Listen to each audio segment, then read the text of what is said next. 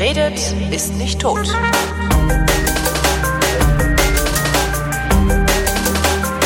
Willkommen zur Wissenschaft mit Florian Freistetter. Und mit Holger Klein.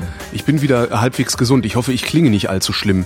Fällt mir dabei auf. So, ich würde jetzt keinen großen Unterschied Oh, okay. In, in meinem Kopf höre ich mich ganz grauenhaft an. Ähm, Ich habe tatsächlich sieben Tage mit Fieber im Bett gelegen. Das ist wahrscheinlich auch mal was, wo die Wissenschaft sich drum kümmern muss. Um Fieber. Ja, weil sieben Tage ist halt echt lang.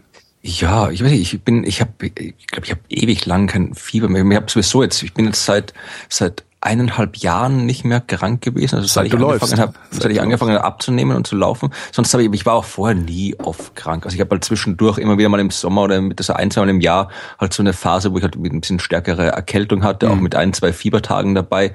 Aber so richtig extrem war schon lange nicht mehr. Und jetzt, wie gesagt, seit eineinhalb Jahren habe ich gar nichts mehr. Geht mir ja Also ähnlich. Ähm, ich habe auch das gesamte 2000, das gesamte Jahr 2014 hatte ich hatte ich keine Krankheit. Ich normalerweise neige ich so ein bisschen zu Erkältungskrankheiten. Also äh, habe bestimmt so drei, viermal im Jahr einen, ordentlichen Schnupfen und Husten und so Bronchitis äh, und das auch immer begleitet von so zwei Tagen Fieber. Und hab 2014 hatte ich das gar nicht. Weil ich 2014 halt so extrem viel Fahrrad gefahren bin. Also ne, jeden Tag 100 Kilometer, Fahr äh, jede Woche 100 Kilometer Fahrrad gefahren oder so. Ähm, und ich führe das echt darauf zurück. Also das ist ja, was der Arzt Ja. doch immer sagt. äh, Viel Bewegung an der frischen Luft. Da habe ich auch, ich habe heute auch zwei, zwei äh, Bewegungsthemen habe ich. Ich auch. Äh, ich Das ist habe ja auch Bewegungsthemen. Ich bin gespannt, ob die dieselben gefunden haben. Vielleicht haben wir die gleichen. Mal gucken. Schauen wir mal. Du warst auf dem Ball. Hast du, hast du auf dem Ball getanzt? Ich habe auf dem Ball getanzt. Sogar gibt sogar ein Video, das man sich in meinem Blog angucken kann. Echt? Erzähl mal, wie war's? Ball der, Das war- Wissenschaft, Ball der Wissenschaften? Wie, wie hieß der? Genau, das war der Ball der Wissenschaften. Ich weiß nicht, ob du die Vorgeschichte kennst. Es Nee. gibt ja in, in Österreich, also erstmal äh, ist es nicht einfach irgendwie so, so, so, weiß nicht, was man sich in Deutschland unter einem Ball vorstellt. Der so ein klassischer Wiener Ball ist ja wieder eine ganz traditionelle Einrichtung mit ganz speziellen Regeln und so weiter.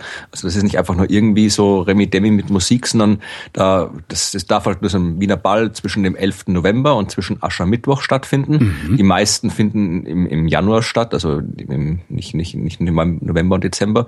Und äh, ist dann auch wirklich, also du hast dann wirklich, äh, du hast dann Live-Musik mit Orchester, du hast eben, äh, du musst halt wirklich ordentlich angezogen kommen, also irgendwie mit Abendkleid als Frau oder Frack, Smoking als, äh, als Mann. Du hast ein Smoking? Ich hatte einen Frack an. Geliehen oder einen eigenen? Nee, geliehen. Okay. So, so oft braucht man den Frack dann doch nicht. Also Was kostet sowas, sich so ein Ding zu leihen? Das ist eine gute Frage, die kann ich dir nicht beantworten, Oh. weil der nette Kostümverleih in Gera mir das, äh, die kenne ich persönlich, die haben mir das kostenlos gegeben. Ah, okay. Hm. Äh, ja, also ich habe dann einen Frack an und dann dann gesagt, gibt es eine offizielle Eröffnung mit dem jungen Damen- und Herrenkomitee zur Eröffnungsmusik dann einmarschieren. Dann gibt's Mitternacht, gibt's die Mitternachtsquadrille und so, das ist alles sehr, sehr, sehr traditionelles Dingens und es gibt halt Unmengen Bälle und in Österreich, in Wien, da hat halt auch jeder, jede Bevölkerungsberufsgruppe hat ihren eigenen Ball. Ja, also Mhm. es gibt den Zuckerbäckerball, den Kaffeesiederball, den Ärzteball. Stimmt, auf dem. Kaffeesieder, Andrea Diener war mal auf dem Kaffeesiederball und hat davon erzählt, genau. Offiziere, Floristen, Pharmazeuten, Juristen, also jede, alle haben ihre eigenen Bälle und ähm, an dem, zum Beispiel an dem Tag, an dem der Ball der Wissenschaften war, gab es auch den Jägerball und den Ball der Gewichtheber. Das war quasi die Konkurrenzveranstaltung. Und äh, es gibt unter anderem einen Akademikerball seit ein paar Jahren, der, der hieß früher äh, WRK-Ball und mir fällt gerade nicht ein, was WRK hat. Irgendwas mit Burschenschaften, Wiener, irgendwas, gibt es irgendwie Burschenschaften, Wort mit K, wie heißen denn? Die haben doch irgendwie so Kloppis. Ja, keine Ahnung. Das war, ein Ball, der von den, den Burschenschaften veranstaltet worden ist, wo halt dann dementsprechend das Publikum immer dabei war, äh, dementsprechend rechtes Publikum auch. Wiener Reichskloppis. Ja, und äh, der ist halt dann, da gab es halt immer Demonstrationen dagegen und äh, vor zwei oder drei Jahren hat der sich dann umbenannt in Akademikerball und wird offiziell von der FPÖ, also der, der österreichischen rechtspopulistischen, rechtsextremen Partei ausgerichtet. Was äh, natürlich immer noch zu, da waren halt auch wie die ganzen, die, diversen Burschenschafter und die rechtsextreme Promis aus ganz Europa und so weiter da, was natürlich auch immer jede Menge Demos äh, nach sich gezogen hat. Also letztes Jahr gab es der ganz grobe äh, Ausschreitungen zwischen rechten und linken Demonstranten, wo dann auch irgendwie ein Student hier aus Jena, äh, darum habe ich das auch aus der Ferne bekommen, irgendwie von den Österreichern verhaftet worden ist. Ah, ich erinnere mich, ja, ja. Der Josef S., der da irgendwie ja. nach einem absurden irgendwie äh, Terroristenparagraph als Redelsführer irgendwie angeklagt ist. Also ganz, ganz, es ist auch irgendwie alles sehr dubios.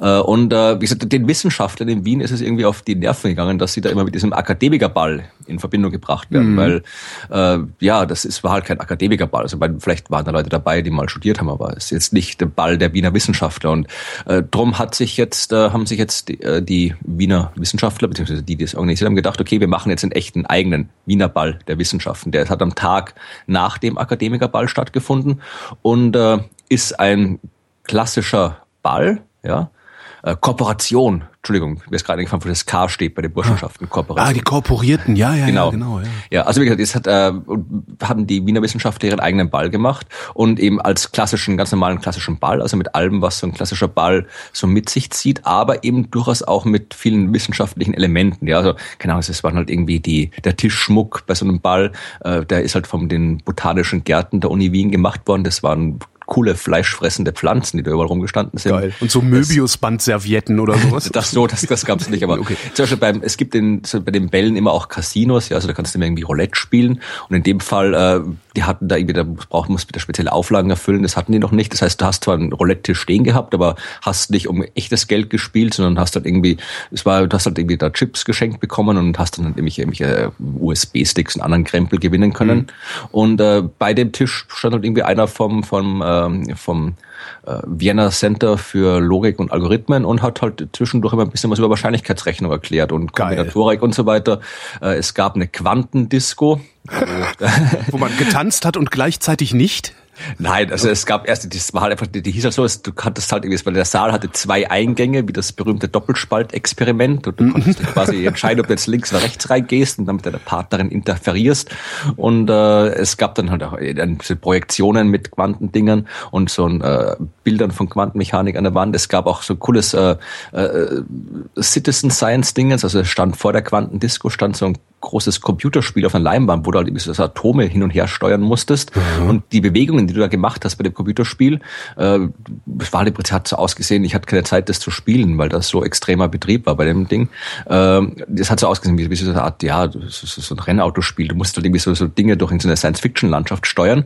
Und äh, du, die, die, die, die Bewegungen, die du da gemacht hast, sind die gleichen, die äh, echte Wissenschaftler von der Uni in Aarhus machen müssen, wenn sie so, so Atome manipulieren wollen, was sie machen wollen, um äh, einen Quantencomputer zu konstruieren. Mhm. Du musst halt die Atome entsprechend kompliziert manipulieren. Das brauchst du äh, entsprechende Algorithmen dafür. Aber wie diese, diese äh, ganz extremen Bewegungen aussehen müssen, dass das kann ein Mensch oft besser herausfinden als der Computer und das wird in dem Spiel eben nachvollzogen, simuliert. Das heißt, der Computer merkt sich jedes Mal, wenn einer das besonders gut gespielt hat, merkt der Computer sich das, zeichnet das auf und je mehr das spielen und je mehr das gut spielen, desto besser kann der Computer dann die Algorithmen draus rechnen. Mhm. Ja, und dann gab es ja noch mehr. Es war zum Beispiel äh, der die Ig Nobelpreise haben wir schon oft behandelt ja. hier in, in, in äh, Podcast. Äh, der Gründer der Ig Nobelpreise, Mark Abrahams, der war einer der Stargäste bei dem mhm. Ball. Der hat eine, das war fand ich ein tolles Konzept. Der hat eine 24/7 Lecture gehalten. Kennst du das? Der hat 24 Stunden am Stück eine Vorlesung? Nein. nein, nein. Äh, das ist das Konzept, was er sich ausgedacht hat für die Dankesreden bei den Ig Nobelpreisen. 24-7 Lecture heißt, du musst deine Arbeit in 24 Sekunden vorstellen. Ja. Kann meinetwegen so kompliziert sein, wie du willst, ja, mit Fachbegriffen, was auch immer. Halt 24 Sekunden und danach musst du das Ganze nochmal zusammenfassen, so dass es wirklich alle verstehen und zwar in sieben Worten. In sieben Worten. Genau. Und er hat eben eine 24-7 Lecture gehalten über äh, die Wissenschaftler von Wien, also die, die, die, die, den Einfluss der, der von Wien auf die Wissenschaft, berühmte Wiener Wissenschaftler.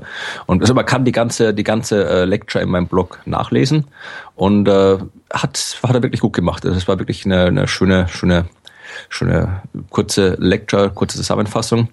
Und der Ball war auch wunderbar, ja. Also das war wirklich, ich bin jetzt nicht so der Ballmensch, ja. Also mhm. ich, ich zumindest, ich, meine, ich war auf diversen Provinzbällen da bei, mir in der Gegend, aber auf so einem richtig klassischen Wiener Ball war ich vorher noch nicht und das war richtig, war, war schön, vor allem ist das, Mitte. Ist das was, was jeder Österreicher macht? Auf einen Ball gehen, irgendwann in seiner Jugend- oder Adoleszenzphase? Also oder? Auf, Bälle gehst du schon, ich weiß nicht, wie es in Deutschland ist, in Österreich ist das generell, dass die Schulen, also jede Schule hat seinen, ihren eigenen Ball und das ist eben auch, das ist eben nicht nur einfach eine Party mit Musik, sondern auch wirklich ein Ball, eben mit Eröffnung, mit Live-Musik, mit dem ganzen Element, aber halt nicht so, nicht so, äh, nicht so streng traditionell wie die klassischen Wiener Bälle. Mhm. Aber da, und dann gibt's halt auch, auch äh, außerhalb von Wien gibt's Unmengen Bälle, also das, Bälle ist schon, das ist so, so wie Skifahren ungefähr, ja. Also tendenziell ist jeder Österreicher auch irgendwann in seinem Leben Skifahren und kann Skifahren, obwohl es natürlich auch jede Menge gibt, die, die nicht Skifahren sind. Aber die meisten schon. Und bei den Bällen ist es vermutlich genauso. Also das, der, der Ball, das ist schon, würde ich sagen, was, was, was typisch österreichisches, aber eben nicht so klischee-typisch wie irgendwie Motorkugel und Lipizzaner oder irgendwie sowas, mhm. was halt irgendwie so Touristen typisch ist, sondern wirklich was, was die Österreicher machen und auch machen würden, wenn keine Touristen da wären. Also das ist schon was, was, das ist schon was, was man sich durchaus auch mal, wenn man die Gelegenheit hat, machen kann. Und vor allem der Wissenschaftsball, also wird nächstes Jahr vermutlich wieder stattfinden. Das ist, hat auch Mark Abrahams gesagt, dass es sowas, sowas gibt anderswo nicht. Also diese Art mhm. von, von wissenschaftlichen, es gibt halt Konferenzen, jede Menge, aber diese Art von. Ja, ein bisschen Science Slam ist ja auch mal was ja, anderes, aber ja, dass, dass sich jeder ordentlich anzieht und äh, genau. äh, bitte, danke, guten Tag und auf Wiedersehen sagt, ist ja, nicht so häufig. Ja. Ich habe da mit ihm noch gesprochen, äh, so irgendwie um zwei Uhr morgens oder sowas. Also die Bälle gehen, also ein Ball geht auch normalerweise bis vier, fünf Uhr morgens und dann am danach geht man noch irgendwie in klassisch im Frack und Abendkleid zum nächsten Würstelstand in mhm. Wien und isst ein paar Käsekreiner oder sowas. Das ist auch Tradition. Aber wir waren um zwei Uhr morgens, habe ich dann noch mit, Abrahams gesprochen. Der hat wirklich gemeint, es ist begeistert, äh, so ein Ding und es, es so ein Fest für Wissenschaft in, in der Art und mit der Qualität, die gibt es noch nirgends auf der Welt. Und wenn sie das etabliert, dann könnte das eben wirklich so ein Anziehungspunkt für Wissenschaftler eben nicht nur aus Wien, es waren jetzt wirklich halt die ganzen großen Wiener Forscher dabei, ja, irgendwie Anton Zeilinger war da und irgendwie der österreichische Astronaut war da und äh, Penninger, der Biologe, also die ganzen österreichische High Wissenschaft Society war da. Mhm. Wer gemeint, wenn es jetzt etabliert, dann könnte das eben wirklich was sein, wo halt die, die, die ganze Welt der Elite, das ist ein Opernball für Wissenschaftler, wo halt wirklich die, die Wissenschaftspromis aus aller Welt hinkommen. Also könnte, hat, wer, wer genau hat das organisiert? Das war, äh, wie die Organisation heißt, weiß ich, äh, Oliver Lehmann, der ist, glaube ich, an einem, äh, das ich glaube, das war einfach so ein Komitee, äh, dass das halt irgendwie sich zusammengesetzt hat, das gemacht hat. Äh, ich glaube, das war also die, die Stadt Wien war beteiligt, das war halt, das hat im Rathaus stattgefunden, der Bürgermeister hat da irgendwie halt die Eröffnung und den Ehrenschutz und so weiter überlegt. Der Alexander von der Bellen, der Wissenschaftskoordinator der Stadt Wien, mhm. war damit. Es war, glaube ich, einfach so ein, es war jetzt nicht irgendwie eine einzige äh, Organisation, sondern eher so ein Komitee, die das halt irgendwie gemacht haben. Ich müsste jetzt nochmal extra nachschauen, wer das jetzt genau organisiert hat. Aber es war halt einfach ein Komitee aus, aus Wiener Wissenschaftlern, Wissenschaftspolitikern, die das halt einfach machen wollten. Und das war, wie gesagt, das war cool. Und wer mich tanzen sehen will im Frack, der kann auf meinem Blog nachschauen, da gibt's ein, gibt's ein Video. Da kann man doch bestimmt auch, das, das kann man doch bestimmt mal irgendwie mit irgendwas Mesh-Uppen und so unter irgendwelche komischen äh, Vermutlich. viralen Scherze äh, mitmachen. Also irgend, irgendein Einstein-Leugner wird sich schon finden, der sich da, ja, ja, sich da herablässt, sich zu verarschen. Äh, da, da, da, neulich, neulich hatten wir, ähm, hattest du dein Buch beworben und ich wollte wissen, was drinsteht. Und du hast gesagt, das sage ich dir erst, wenn es erschienen ist. Jetzt ist es erschienen. Ne? Was steht denn in deinem neuen Buch? Warum schreibst Kauf's. du überhaupt so viele Bücher? Ja, das ist mein ich Job. irgendwie, ich sitze die ganze Zeit hier, ich sitze die ganze Zeit hier und denke mir, Mensch, dieses eine Buch, das wolltest du immer mal schreiben. Ja, ich habe also auch so eine Idee für ein Buch im Kopf. Ähm, und irgendwie komme ich noch nicht mal dazu, äh, obwohl die, die wenigen Autoren, die ich kenne, immer sagen, ja, mach doch mal ein Exposé, ich gebe es mal meinem Agenten. Ähm, ich komme einfach nicht dazu und du schreibst die einfach. Das ist doch das gehört ja. sich doch nicht. Ja, du, du, du, du, dein Job ist es halt irgendwie ins Mikrofon zu quatschen. Das ja. machst du auch ständig. Mein Job ist zu schreiben. Darum schreibe ich ständig. Ja, aber also, du quatschst ja auch ins Mikrofon. Das ist ja das ja, Problem. Nicht so oft wie du. Ja, das stimmt. Aber ähm, ja, nee, das ist halt. Ich, ich, du kannst halt quatschen. Ich kann halt schreiben. Das fällt mir halt leicht. Und ich, ja, so, wenn es jetzt quasi jetzt äh, ein, ein Buch pro Jahr bis jetzt. Also das nächste wird vielleicht auch eineinhalb Jahre dauern. Das ja, das geht ja noch. Werde ich mir ein bisschen mehr Zeit lassen. aber ja, das ist jetzt, das ist jetzt fertig. Also am Montag ist es, Montag war der zweite Jahr, also ja. Äh, wann immer das auch hört, aber es ist auf jeden Fall schon im Handel erhältlich als E-Book, als normales Buch über all die diversen Quellen, über die man so Bücher beziehen kann. Welches ist es? Asteroid Now. Genau. Warum die Zukunft der Menschheit in den Sternen liegt. Asteroid Now. Ist das so ein Apocalypse Now äh, eine Anspielung? Ja, das war irgendwie so. Bei, bei Titeln ist es, da hat man als Autor, es macht meistens der Verlag, der sich dann die Titel aussucht. Mhm. Äh, in dem Fall war das so als einerseits als Anspielung auf Apocalypse Now, weil halt mit Asteroiden du halt die, also halt immer irgendwelche Katastrophen verbindest.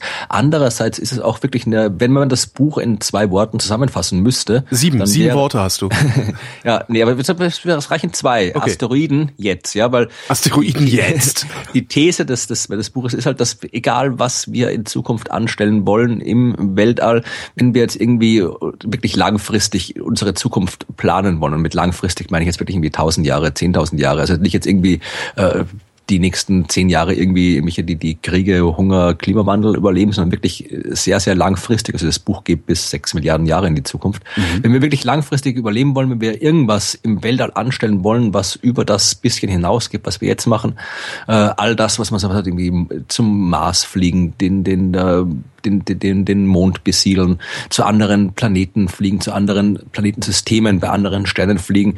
Äh, was auch immer man anstellen will im Weltall, wir brauchen Asteroiden. Es geht nur mit Asteroiden. Die Asteroiden sind unser Weg in äh, in, ins Weltall. Die Asteroiden Warum? sind quasi unsere Zukunft. Ja, können, wir, können wir auf, die, auf denen dann so lang hüpfen wie auf Steinen, die im äh, Wasser liegen? Oder ja, ganz gemeint? genau. Nee, also, also es ist äh, da gibt's verschiedene, muss das verschiedene Ansätze haben. Das erste, was dir, das erste, was, bitte, was dir bei Asteroiden einfällt, ist, Asteroiden sind gefährlich und können uns irgendwann umbringen. Das heißt, das erste, was du machen Echt, musst, das ist gar nicht das erste, was mir so einfällt. Aber ja, ja okay. Ja. Aber es ist halt, weil ich dich schon so oft mit Asteroiden zugequatscht habe. Wahrscheinlich. das kann sein. Ja. aber normalerweise ist so Asteroiden. Ich merke das auch, wenn ich mit Medien drüber rede. Wenn ich über Asteroiden rede, wollen sie alle immer nur was über Kollisionen hören. Ja. Also das ist halt so der erste Ding. Und das ist ja auch richtig. Also Asteroiden können mit der Erde kollidieren. Sie werden mit der Erde kollidieren, früher oder später. Das heißt, wenn wir irgendwann wie unsere Zukunft langfristig planen, dann sind Asteroiden etwas, über das wir uns Gedanken machen müssen. Und das Erste, was wir lernen müssen, ist eben äh, Asteroiden so beherrschen, manipulieren, dass wir sie eben äh, ablenken können, wenn sie uns zu nahe kommen. Also das ist quasi der erste Schritt, um halt äh, uns eine Zukunft zu sichern. Wir müssen mal die Arma Gefahr Armageddon, ja. So. Ja, ja, das wie gesagt, die Atombombensache, das ist halt das Blödeste, was man machen kann. Aber es gibt jede Menge andere Methoden. Warum ist die Atombombensache das Blödeste? Also hinfliegen, Atombomben bezünden, das Ding. Äh, ja, stell dir vor, du, stell dir vor, du hast so ein Asteroid ist ja nicht klein, ja. Wenn er ja. klein ist, dann tut er uns ja nichts, ja. Mhm. Dann, dann irgendwie oder tut halt macht keine globalen Schäden. Äh, wenn der groß ist, dann ist das, wo, wo man wirklich Angst haben muss davor. Und stell dir vor, du hast so ein Teil, das halt irgendwie, das ist halt irgendwie so jetzt ein paar Kilometer groß. Stell dir vor, der, der kommt, dir kommt der Himalaya auf dich zugeflogen. Mhm wenn du dem eine Atombombe hinschmeißt, ist es dir vollkommen scheißegal, ja. Also du kannst jetzt irgendwie den Himalaya nicht mit einer Atombombe wegspringen. Stimmt. Das äh, bringt nichts. Also, Aber man will ihn ja nicht wegsprengen, man will ihn ja nur ein bisschen ablenken. Genau, man will ihn ablenken, aber bei Armageddon wollten sie ihn wegsprengen. Ach so, okay. Und äh, das ist halt immer auch eine ganz andere Film. Man wird immer gleich weggesprengt mit Atomen. Du musst ihn ablenken, ja. Du musst ihn ein bisschen bremsen und ein bisschen beschleunigen. Und da gibt es verschiedene Methoden. Du kannst, äh, da wärst du schon besser, wenn du die Atombombe einfach nimmst, und einfach draufschmeißt, ja. Weil wenn du irgendwas auf irgendwas anderes schmeißt, also wissenschaftlich korrekt heißt das kinetischer Impact, mhm. dann äh, kannst du es eben bremsen oder beschleunigen, je nachdem wie und äh, was ich schmeiße. Und da kannst du dir vorstellen, okay, du könntest jetzt irgendwie, du, du könntest jetzt zum Beispiel irgendwie eine Raumsonde bauen, eine sehr, sehr schwere, die irgendwie auf eine Bahn bringen, wo sie oft mit dem Asteroid kollidiert und dann in eine Bahn, wo sie möglichst schnell ist, irgendwie ein paar sehr, wenn, sehr, sehr schwer im, was, was meinst du mit sehr, sehr schwer? Ja, viel Masse viel Masse. Du brauchst halt viel, viel Wumms, viel ja. Impuls. Impuls ist Masse mal Geschwindigkeit. Mhm. Und wenn das Ding halt sehr schnell und äh, sehr viel Masse hat, dann äh, kannst du es und dann das mit einem Asteroid kollidiert, kannst du halt irgendwie bremsen oder beschleunigen. Kann man das kannst, ausrechnen? Also, dass man ja, mindestens zehn Prozent der Masse des Asteroiden braucht, um ihn sinnvoll äh, zu verzögern? Oder? Das kann man alles wunderbar ausrechnen. Ja, das kannst du, wie gesagt, das ist alles reine, reine Himmelsmechanik und so weiter. Das mhm. kannst du wirklich perfekt ausrechnen. Das habe ich, ich hab, kommt auch im Buch vor. Also ich habe keine Rechnungen, aber ich ja, habe erklärt, ich, ich habe ja. ich hab halt Beispiele äh, gebracht, was man eben machen kann. Du kannst halt irgendwie auch, auch Sonnensegeln nehmen und irgendwie da montieren. Du kannst ihn irgendwie mit Lasern beschießen. Äh, auch nicht, um ihn kaputt zu machen, sondern du kannst halt so ein bisschen was verdampfen von der Oberfläche, was dann wieder einen Rückstoß bringt und so weiter. Also da gibt es viele verschiedene Methoden, die man machen kann. Und äh, wie das ist nur der, nur der allererste Teil vom Buch, das erste Kapitel eigentlich. Und dann geht es halt wirklich darum, was kann man jetzt, was kann man noch anstellen damit. Da ist zum Beispiel, stell dir vor, du willst irgendwas im Weltall bauen, eine große Raumstation, so wirst du jetzt Science-Fiction filmen, oder mhm. irgendwie eine Basis auf dem Mond Mond oder sonst irgendwas oder ein großes Raumschiff, mit dem du halt irgendwie ein bisschen mehr Krempel zum Mars fliegen kannst. Das braucht alles Material und das ganze Material musst du von der Erde ins Weltall schaffen. Mhm. Jetzt überleg dir, schau dir die Raketen an, die wir haben, mit denen kriegst du, kriegst du nichts ins Weltall. Ja, da kriegst ja. du ein paar, paar Leute und irgendwie die kann auch jeder ein Handköpfchen mitnehmen und äh, ja, ein bisschen, ein bisschen mehr geht schon, also halt irgendwie, was der, die, ja, aber das überleg, ist ja, überleg mal, wie lange sie gebraucht haben, um die, um die, die ISS zu bauen, ja? ja. Das hat irgendwie Jahrzehnte gedauert und dann ist es trotzdem nur so, so eine winzige Konservendose, die da oben rumfliegt. Also das heißt, es ist vollkommen, vollkommen, äh, unpraktikabel, irgendwas im Weltall zu konstruieren zu wollen, was über das bisschen hinausgeht und das ganze Zeugs mit, äh, mit Raketen hochzuschieben. Zum Beispiel vor allem, weil es äh, Weltall ja auch anders ist. Ja, also auf dem Mond, wenn du schon auf dem Mond was bauen willst, dann hast du da jede Menge kosmische Strahlung, mhm. die dich trifft. Ja, und ich hab, da gibt es eine wunderbare Rechnung, irgendwie, wenn du da irgendwie einen Raum bauen willst, der so mit Blei abgeschirmt ist, dass äh, du halt vor der kosmischen Strahlung geschützt bist, dann brauchst du für einen Raum der Größe einer Telefonzelle auf dem Mond ungefähr fünf Saturn 5 Raketen, glaube ich. Wow. Also die größten Raketen, die jemals gebaut worden sind, um das Zeug dafür hochzuschaffen. Also das funktioniert nicht. Wenn wir irgendwas im Weltall anstellen wollen, dann gibt es da Möglichkeiten. Entweder wir finden einen anderen Weg ins All oder wir äh, holen uns das Zeug vor Ort. Und beide Male brauchen wir die Asteroiden dafür.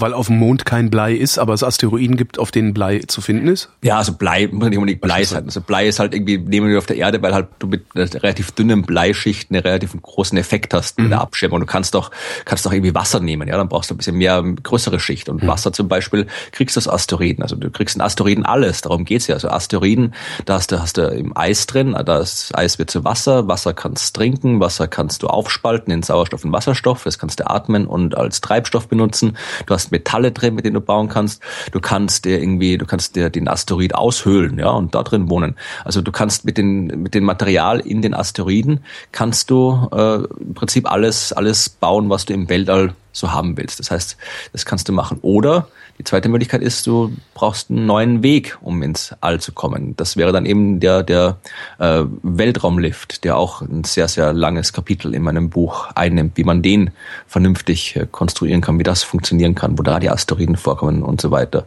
Kann das überhaupt funktionieren, so ein Ding zu konstruieren? Ja, das kann funktionieren. Also rein, was die. Was also was ich was ich mir immer denke ist, also du du brauchst ja für so einen so einen Weltraumlift brauchst du ein sehr langes Kabel. Mhm.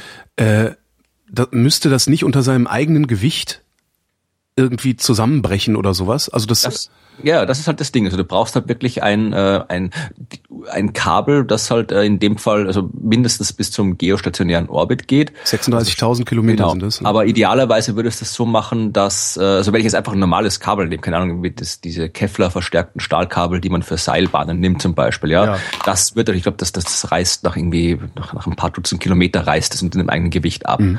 Also, äh, aber das Ding ist ja, du brauchst ja, äh, das Kabel muss ja nicht immer gleich dick sein. Ja, also du kannst wirklich äh, mit einem Kabel anfangen, das ähm, an der Erdoberfläche irgendwie dünner als ein Haar ist. Ja. Mhm. Und dann, je weiter es nach oben geht, immer dicker und immer dicker wird, weil das Kabel muss ja nur das Zeug halten, was unten hängt. Das oben interessiert das Kabel ja nicht, was über ihm ist.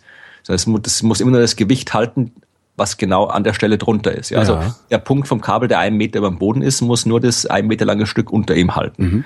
Das ist nicht schwer, da kann es wirklich noch ein dünnes Kabel sein. Der Punkt irgendwie ein Kilometer weiter oben muss schon ein ganzes Kilometer halten. Das heißt, da muss er dicker sein und so weiter.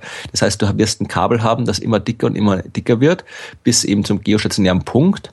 Und äh, dann brauchst du natürlich auch noch ein bisschen Gleichgewicht. Ja, das heißt, du brauchst ein Gegengewicht und idealerweise wird das Kabel dann danach äh, wieder immer dünner und immer dünner. Das heißt, äh, du baust dir entweder wirklich ein Gegengewicht an den geostationären Punkt. Das heißt, das kann wieder ein Asteroid sein, an dem das verankert ist zum Beispiel. Oder noch einfacher, du machst einfach ein viel längeres Kabel. Das ist dann 100.000 irgendwas Kilometer lang. Und äh, das ist dann genau so austariert, dass es einfach stabil um die Erde herumfliegt, das ganze Kabel. Und da hast du wirklich ein Kabel, das halt irgendwie am geostationären Punkt, wo es das meiste halten muss, äh, am dicksten ist und darüber und darunter. Über was für eine Dicke reden wir da? Hast du da irgendwie, also äh, das äh, zehn Zentimeter, zehn Meter? Äh, das Ding ist, es hängt hängt halt wirklich von dem Material ab und mhm. halt rein die technische Sachen, also wie man irgendwie jetzt, wie die ganze Dynamik ausschauen muss, wie du den bauen musst, wie du irgendwie mit dem Kabel, wie du das dafür sorgen kannst, dass da keine keine äh, Satelliten dran stoßen und so weiter, welche mit welchen Gerätschaften du äh, da hoch und runter fährst, wie das mit Energie versorgt wird und alles. Das ist alles, das ist alles geplant, das weiß man alles, das hat man alles alles durchgerechnet, die ganze Dynamik, Himmelsmechanik und so weiter. Das hat man teilweise schon in den, in den 60er Jahren ausgerechnet, ja. Also das ist wirklich alles bekannt. Das einzige offene, die offene Frage ist halt wirklich die Materialfrage. Aus was für Material machst du das? Da gibt's halt die berühmten Kohlenstoff-Nanoröhren oder die, das Graphen zum Beispiel, also irgendeine Kohlenstoffverbindung, äh, beziehungsweise keine Kohlenstoffverbindung, sondern eben Kohlenstoff in einer speziellen Konfiguration, da der halt eben nicht durch, durch die normalen chemischen Bindungskräfte gehalten wird, sondern wirklich durch die, durch die durch die, äh, durch die, so wie ein Kristall quasi, wo halt wirklich alles direkt zusammenhängt. Mhm. Und das ist halt, dass das wenn man so ein Material hätte, also wenn du Kohlenstoff-Nanoröhren hättest, die lang genug wären, dann würden die funktionieren. Das würde gehen. Das Ding ist halt, die bis jetzt, die Kohlenstoff-Nanoröhren, die man bis jetzt gebastelt hat, die sind halt irgendwie ein paar Millimeter oder Zentimeter lang. Na ja, gut, ist ja nur eine Frage der Zeit, bis wir. Äh ja, das Ding ist halt, also es, es, es wird halt zumindestens, es man natürlich wird auf dem Gebiet geforscht, aber eben nicht äh, gezielt, um einen Weltraumlift zu bauen.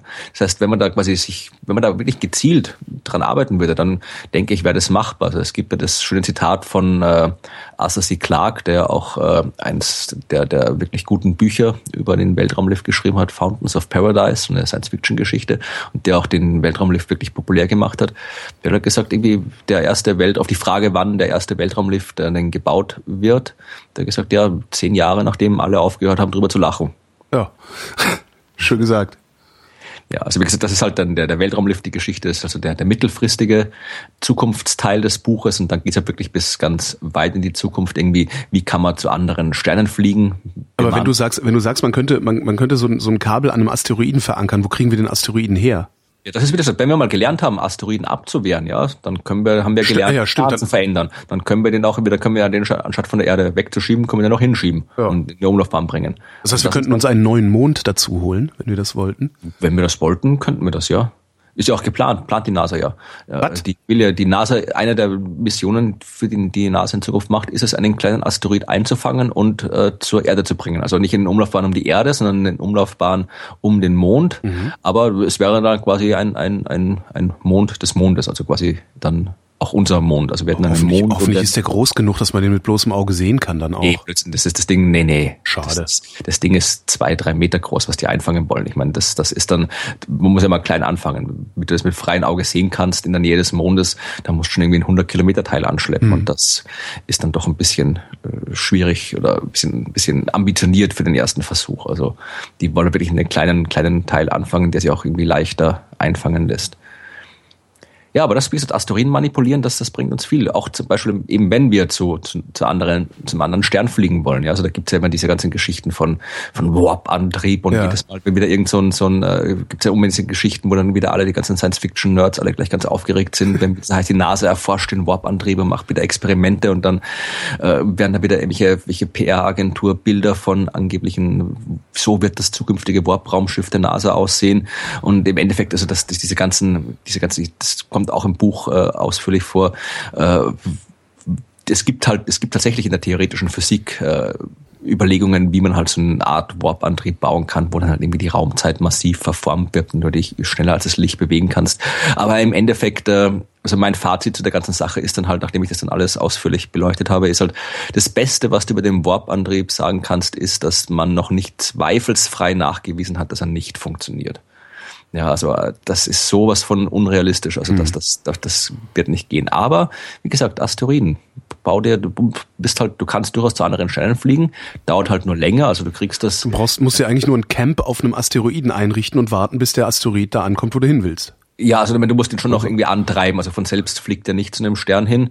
Also du musst ihm halt schon entsprechend Schwung geben. Aber mhm. es gibt Antriebsmethoden, äh, die mit denen du in, sagen wir mal, so, so Zeiträumen von 100 bis 1000 Jahren zum nächsten Stern fliegen kannst. Mhm. Das 100 bis 1000 Jahre halt, da musst du dann entsprechendes Habitat bauen und so weiter. Und da ist halt wirklich, wenn du den ganzen Asteroid mitnimmst, das wäre halt eine Möglichkeit. Und ja, also die Asteroiden, die sind unser, unsere Zukunft. Das ist das Letzte, das, am Ende vom Buch, da wird es dann halt doch noch ein bisschen spekulativer. Da geht es dann darum, wie wir dann wirklich so überleben könnten, wenn die Sonne sich ausdehnt und zum roten Riesen wird und so weiter, wie man dann die ganze Erde verschieben kann, was auch mit Asteroiden geht geht. Und äh, wie geht das mit Asteroiden? Indem man möglichst viele Asteroiden auf die der Sonne zugewandten Seite der Erde klatschen lässt? Das wäre eine sehr brutale Methode, das ja. zu tun. nee, also es, wenn, wenn ein Asteroid an der Erde vorbeifliegt, ja. was öfter mal vorkommt, dann gibt es eine gravitative Wechselwirkung. Ja, Die Gravitationskraft der Erde gibt dem Asteroiden ein bisschen einen Schubs und der hat nachher eine andere Bahn als vorher, mhm. leicht anders. Und umgekehrt ist es genauso. Ja, Der kleine Asteroid gibt halt der Erde einen sehr, sehr kleinen Schubs, so klein, dass man den nicht merkt. Aber wenn du das oft genug machst, ja, wenn du wirklich dir halt irgendwie ein paar hunderttausend Jahre Zeit lässt und irgendwie alle hundert Jahre mal so einen Asteroid vorbeischickst und dann immer wieder einen Schubs gibst der Erde, dann kannst du die Erde langsam äh, auf eine andere Bahn bringen. Das heißt, wenn die Sonne in Zukunft immer heißer und immer heißer und immer heißer wird, kannst du die Erde immer in die richtige passende kühle Zone schieben. Mhm. Halt nur ständig, theoretisch reicht es sogar ein Asteroid, ja. Der immer, der re regelmäßig wiederkommt, ja. Ja, der kommt ja. zur Erde, dann kriegt er, äh, gibt er quasi da seine Gravitationsenergie ab, fliegt zurück, am besten zum Jupiter, kriegt vom Jupiter wieder einen Gravitationsschub, wird wieder auf eine neue Bahn zurück zur Erde geschickt. Das heißt, der Asteroid dient dann quasi so als, äh, als äh, einfach nur als, als Transfer, um Gravitationsenergie vom Jupiter zur Erde zu bringen. Und das, also das, da gibt es wirklich wissenschaftliche Arbeiten, wo das wirklich genau ausgerechnet, durchgerechnet ist, äh, wie man das machen kann. Also und vor allem die Technik dazu ist äh, auch wieder die gleiche. Wir müssen einfach nur wissen, wie man Asteroiden bewegt. Und das ist eben was, wo wir theoretisch jetzt schon in der Lage wären dazu. Wie würden wir das machen? Ja, wie, das ist halt Raketenmotoren halt, drauf montieren? Ja, genau wie ich es vorhin erklärt habe. Wenn du, du kannst Asteroiden, du kannst einen Raketenmotor drauf montieren, du kannst irgendwie Sonnensegel drauf machen, du kannst mhm. ihn irgendwie anschubsen. Also genau das Gleiche, was wir machen würden, um Asteroiden-Kollisionen zu verhindern, äh, sind die gleichen Techniken, die wir anwenden würden. Aber gibt's denn da, also was ich meinte, gibt's gibt's irgendwie eine Technik, die bevorzugt äh, erforscht wird? Äh, da, das ist halt das Problem, da es halt alles noch theoretisch ist, ja, dass wirklich noch nicht, bis jetzt noch niemand wirklich äh, zu einem Asteroid real hingeflogen ist, um seine Bahn zu verändern, ist es schwer, das zu sagen, was da jetzt irgendwie äh, am besten funktioniert und was man bevorzugen sollte. Da müsste man wirklich entsprechende Raumfahrtmissionen mal machen und die werden halt leider nicht gemacht. Also äh, rein von der Theorie her hat man das alles schon die ganzen Methoden ausgerechnet. Das ist ja keine geheime Wissenschaft, ja. das ist ja alles nur im Prinzip ganz normale Himmelsmechanik, ganz normale Physik, äh, was man wo die, die Grundlagen schon seit Jahrzehnten, Jahrhunderten bekannt sind, das kann man alles wunderbar ausrechnen. Nur halt, äh, man muss es halt dann trotzdem auch mal in in echt ausprobieren. Und vor allem, was man machen muss, ist, und was jetzt glücklicherweise auch passiert, man muss halt rausfinden, wie, wie so ein Asteroid wirklich aussieht. Wir kennen knapp 600.000 Asteroiden und haben irgendwie eine Handvoll oder zwei Hände voll vielleicht aus der Nähe gesehen bis jetzt. Mhm. Du musst ja auch wissen, aus was für Material besteht. Da hast du da jetzt irgendwie einen massiven Eisenbrocken rumliegen oder irgendwie so, so ein Schnee-Matsch-Gemisch, ja. Mhm. Das sind wieder ganz andere Sachen, die du dann da berücksichtigen musst. Das heißt, wir müssen eben wirklich klein anfangen. Zuerst mal die Asteroiden erforschen, so wie wir es jetzt getan haben. Auch Kometen sind das gleiche mit Rosetta oder jetzt hier die neuen Missionen, die gerade unterwegs sind. Dawn, den Ceres untersucht im Asteroiden Hauptgürtel. Pluto wird von New Horizons untersucht demnächst. Also das, was wir jetzt schon machen, dann müsste man sich eben mal Gedanken machen, wirklich mal hinzufliegen, die Dinge auseinanderzunehmen, Asteroidenbergbau und so weiter. Und wenn man das alles erledigt hat, dann kann man wirklich drangehen, da was Größeres zu machen. Das sind mehrere Generationen, über die wir da gerade reden. Ne?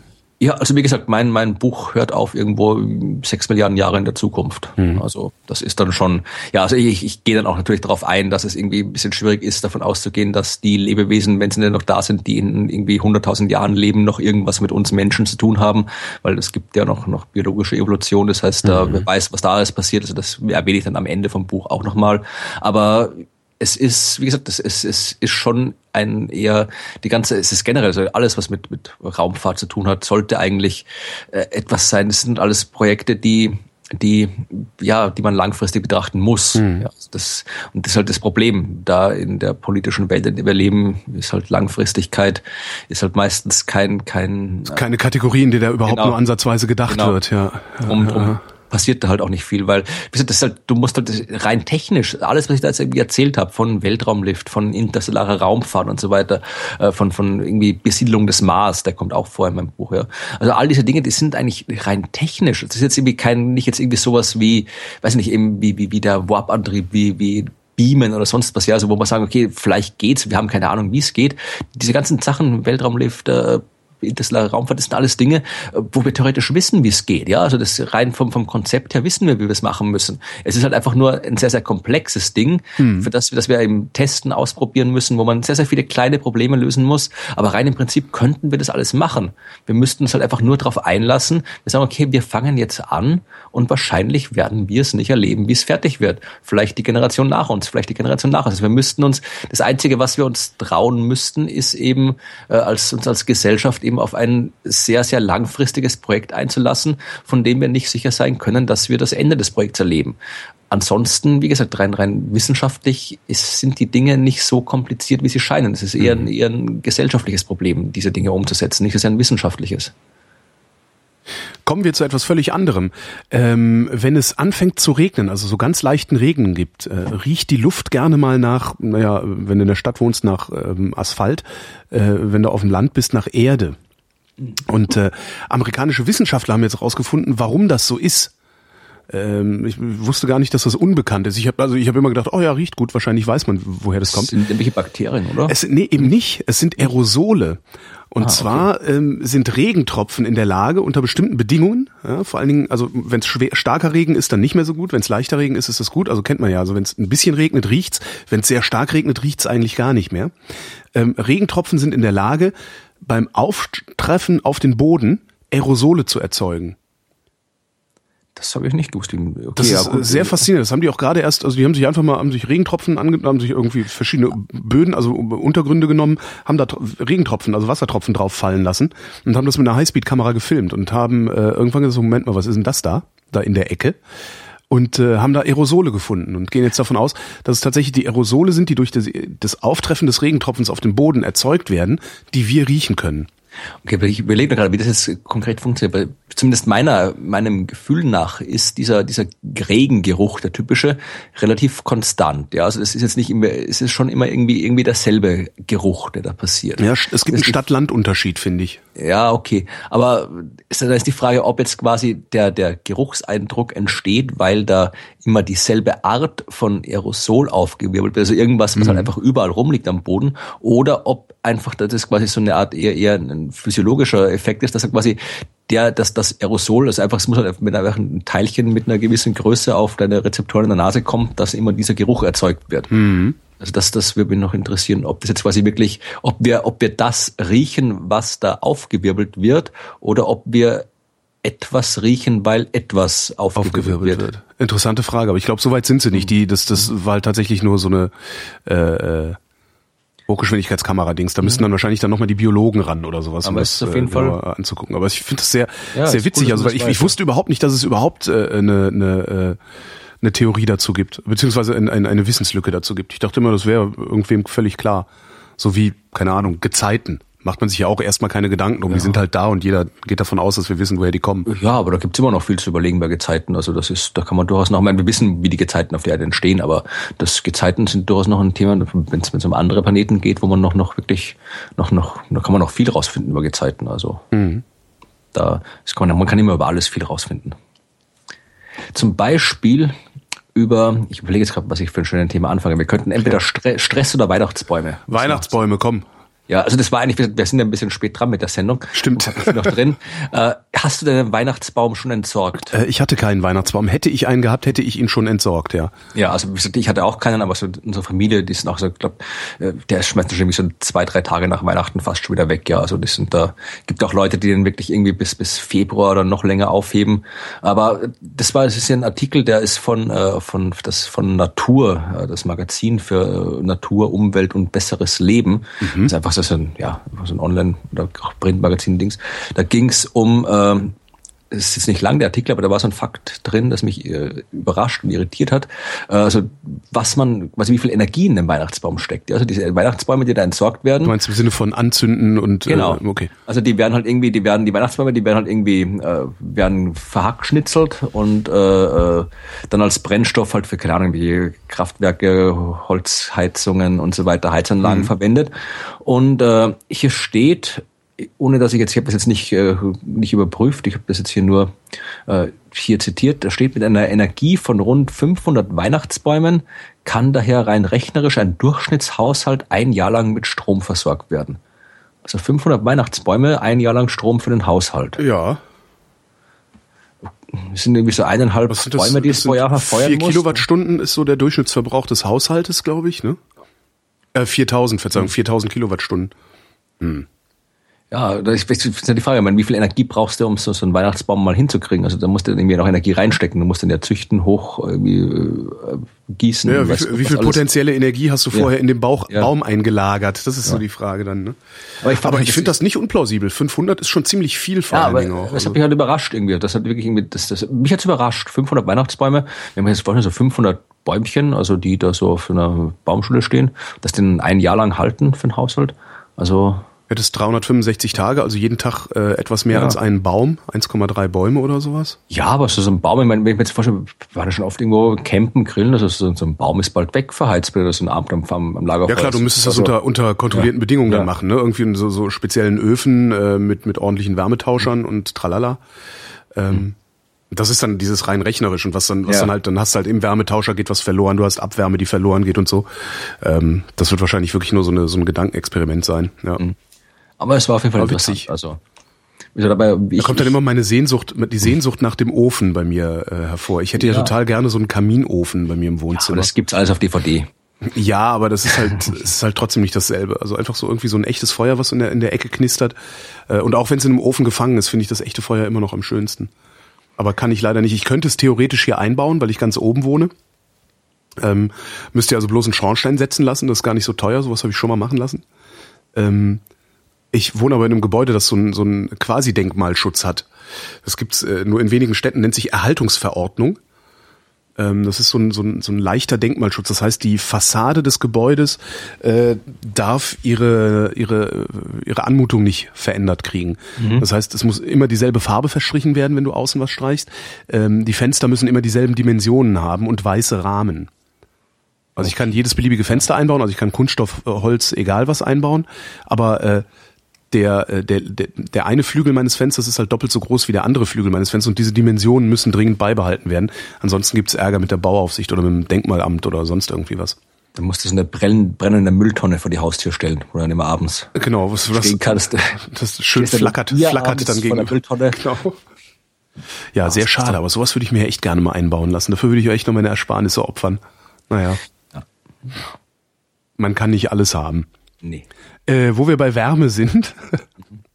ähm, es ist wärmer geworden und zwar in den Städten. Äh, 2014 war ja sowieso das wärmste Jahr seit Beginn der Wetteraufzeichnung. Das haben wir ja schon mitgekriegt, glaube ich. Also ging ja durch äh, durch alle äh, äh, wie sagt man denn, alle Presse, durch alle Medien, dass 2014 so warm war.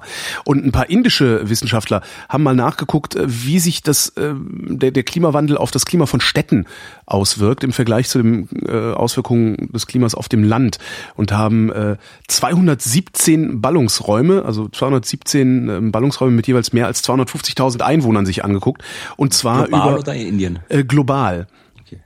Ähm, und zwar über, äh, jetzt müsste ich rechnen, von 1973 bis 2012 haben sie äh, Temperatur, Niederschlags- und Windextreme genommen und mit den jeweiligen Jahresdurchschnitten verglichen, also mit den langjährigen Durchschnitten äh, und haben herausgefunden, dass äh, be- insbesondere in den Städten die Hitzewellen zugenommen haben und zwar sehr, sehr stark ähm, was nicht so zugenommen hat, und das fand ich eigentlich ganz interessant, weil das heißt ja immer, na, wir werden so Wetterextreme kriegen und sowas.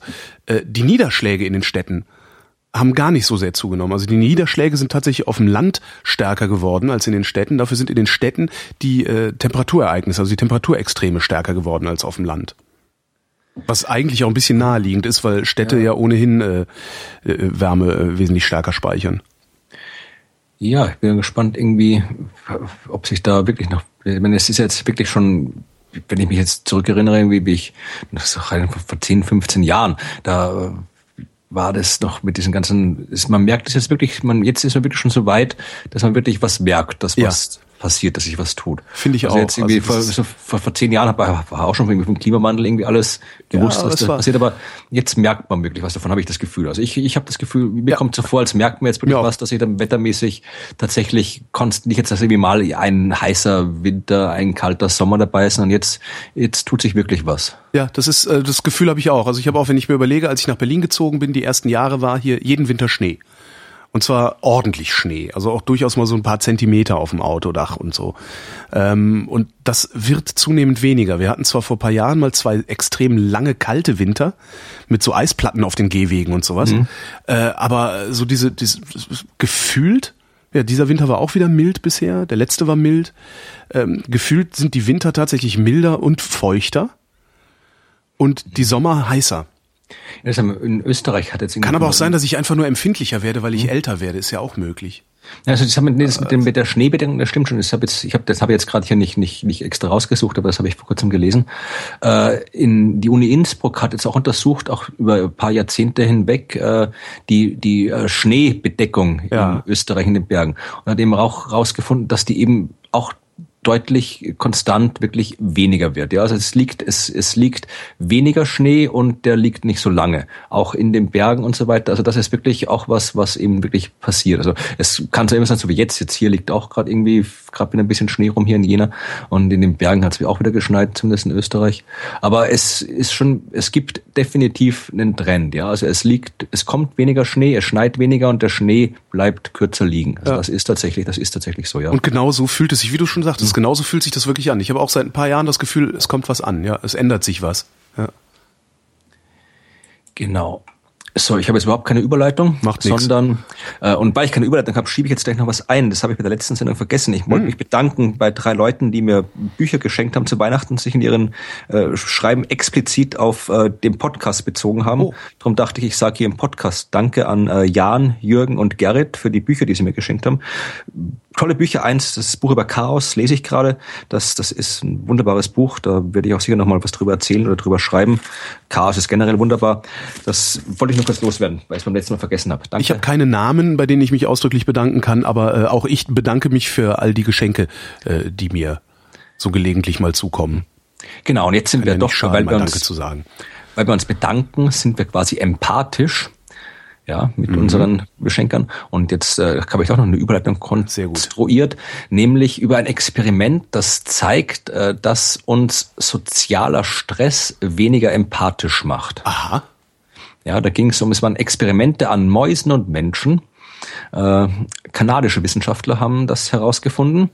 Und zwar haben die äh, das man untersucht irgendwie, normalerweise ist es so, ist es erst dann, also du, du fühlst mit Leuten, die du kennst und mit Freunden mehr mit als mit Fremden. Ja, also ja. wenn irgendwo, wenn wenn irgendwo dein, dein, dein deine Familie, deine Freunde, denen irgendwas Schlimmes passiert oder die Schmerzen haben oder sonst was, dann fühlst du mit und wenn das irgendeinem anderen passiert, ist das scheißegal. Jo. Das ist das ist halt das Standard. Das haben die erstmal eben bei haben die auch bei Mäusen äh, nachvollzogen. Das heißt, die haben gesagt, Mäuse reagieren, das habe ich nicht gewusst, reagieren anscheinend auch auf Schmerzen, die einer anderen Maus zugefügt wird. Aha. Also die haben anscheinend auch Empathie.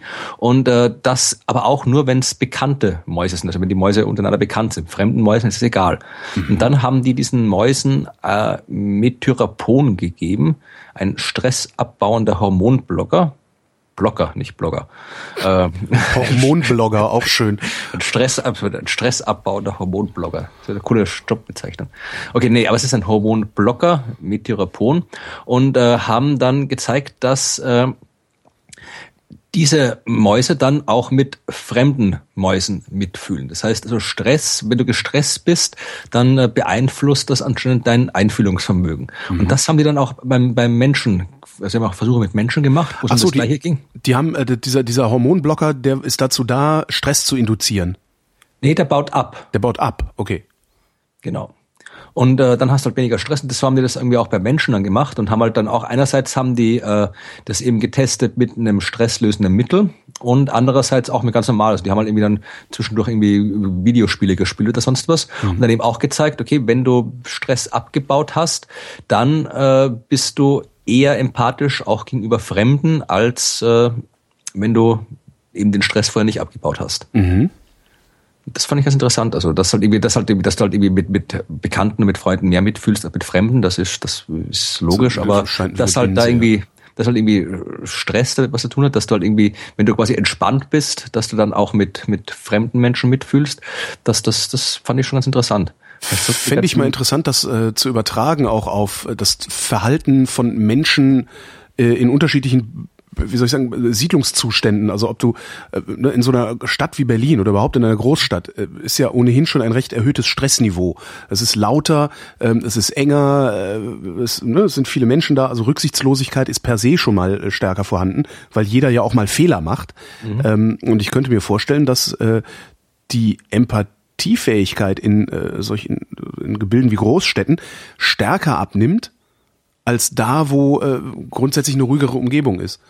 Das finde ich mal interessant, daraus, daraus eine, eine, eine, Forschung abzuleiten, die guckt, ähm, wie ist es denn eigentlich mit der Empathie der Großstädter untereinander und wie ist es mit der Empathie der Landbevölkerung untereinander. Ach, ich dachte, in Berlin wohnen eh nur irgendwie entspannte Hipster, die im Bioläden vor sich hindrödeln.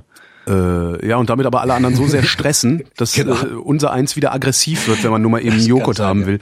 Ja, das geht mir auch auf die Nerven irgendwie. Das ist irgendwie gerade der einzige Supermarkt, der bei mir unmittelbar in der Nähe ist. ist so ein Bioladen. Das ist die, die, die, sowohl das, die, die Angestellten dort als auch die oh. Kunden, das sind so, ach, keine Ahnung, da geht die, überhaupt nichts weiter. Ja, die, scheinen, die scheinen wirklich ja. nur, nur im Kopf zu haben, so, mach dich mal locker. Ja.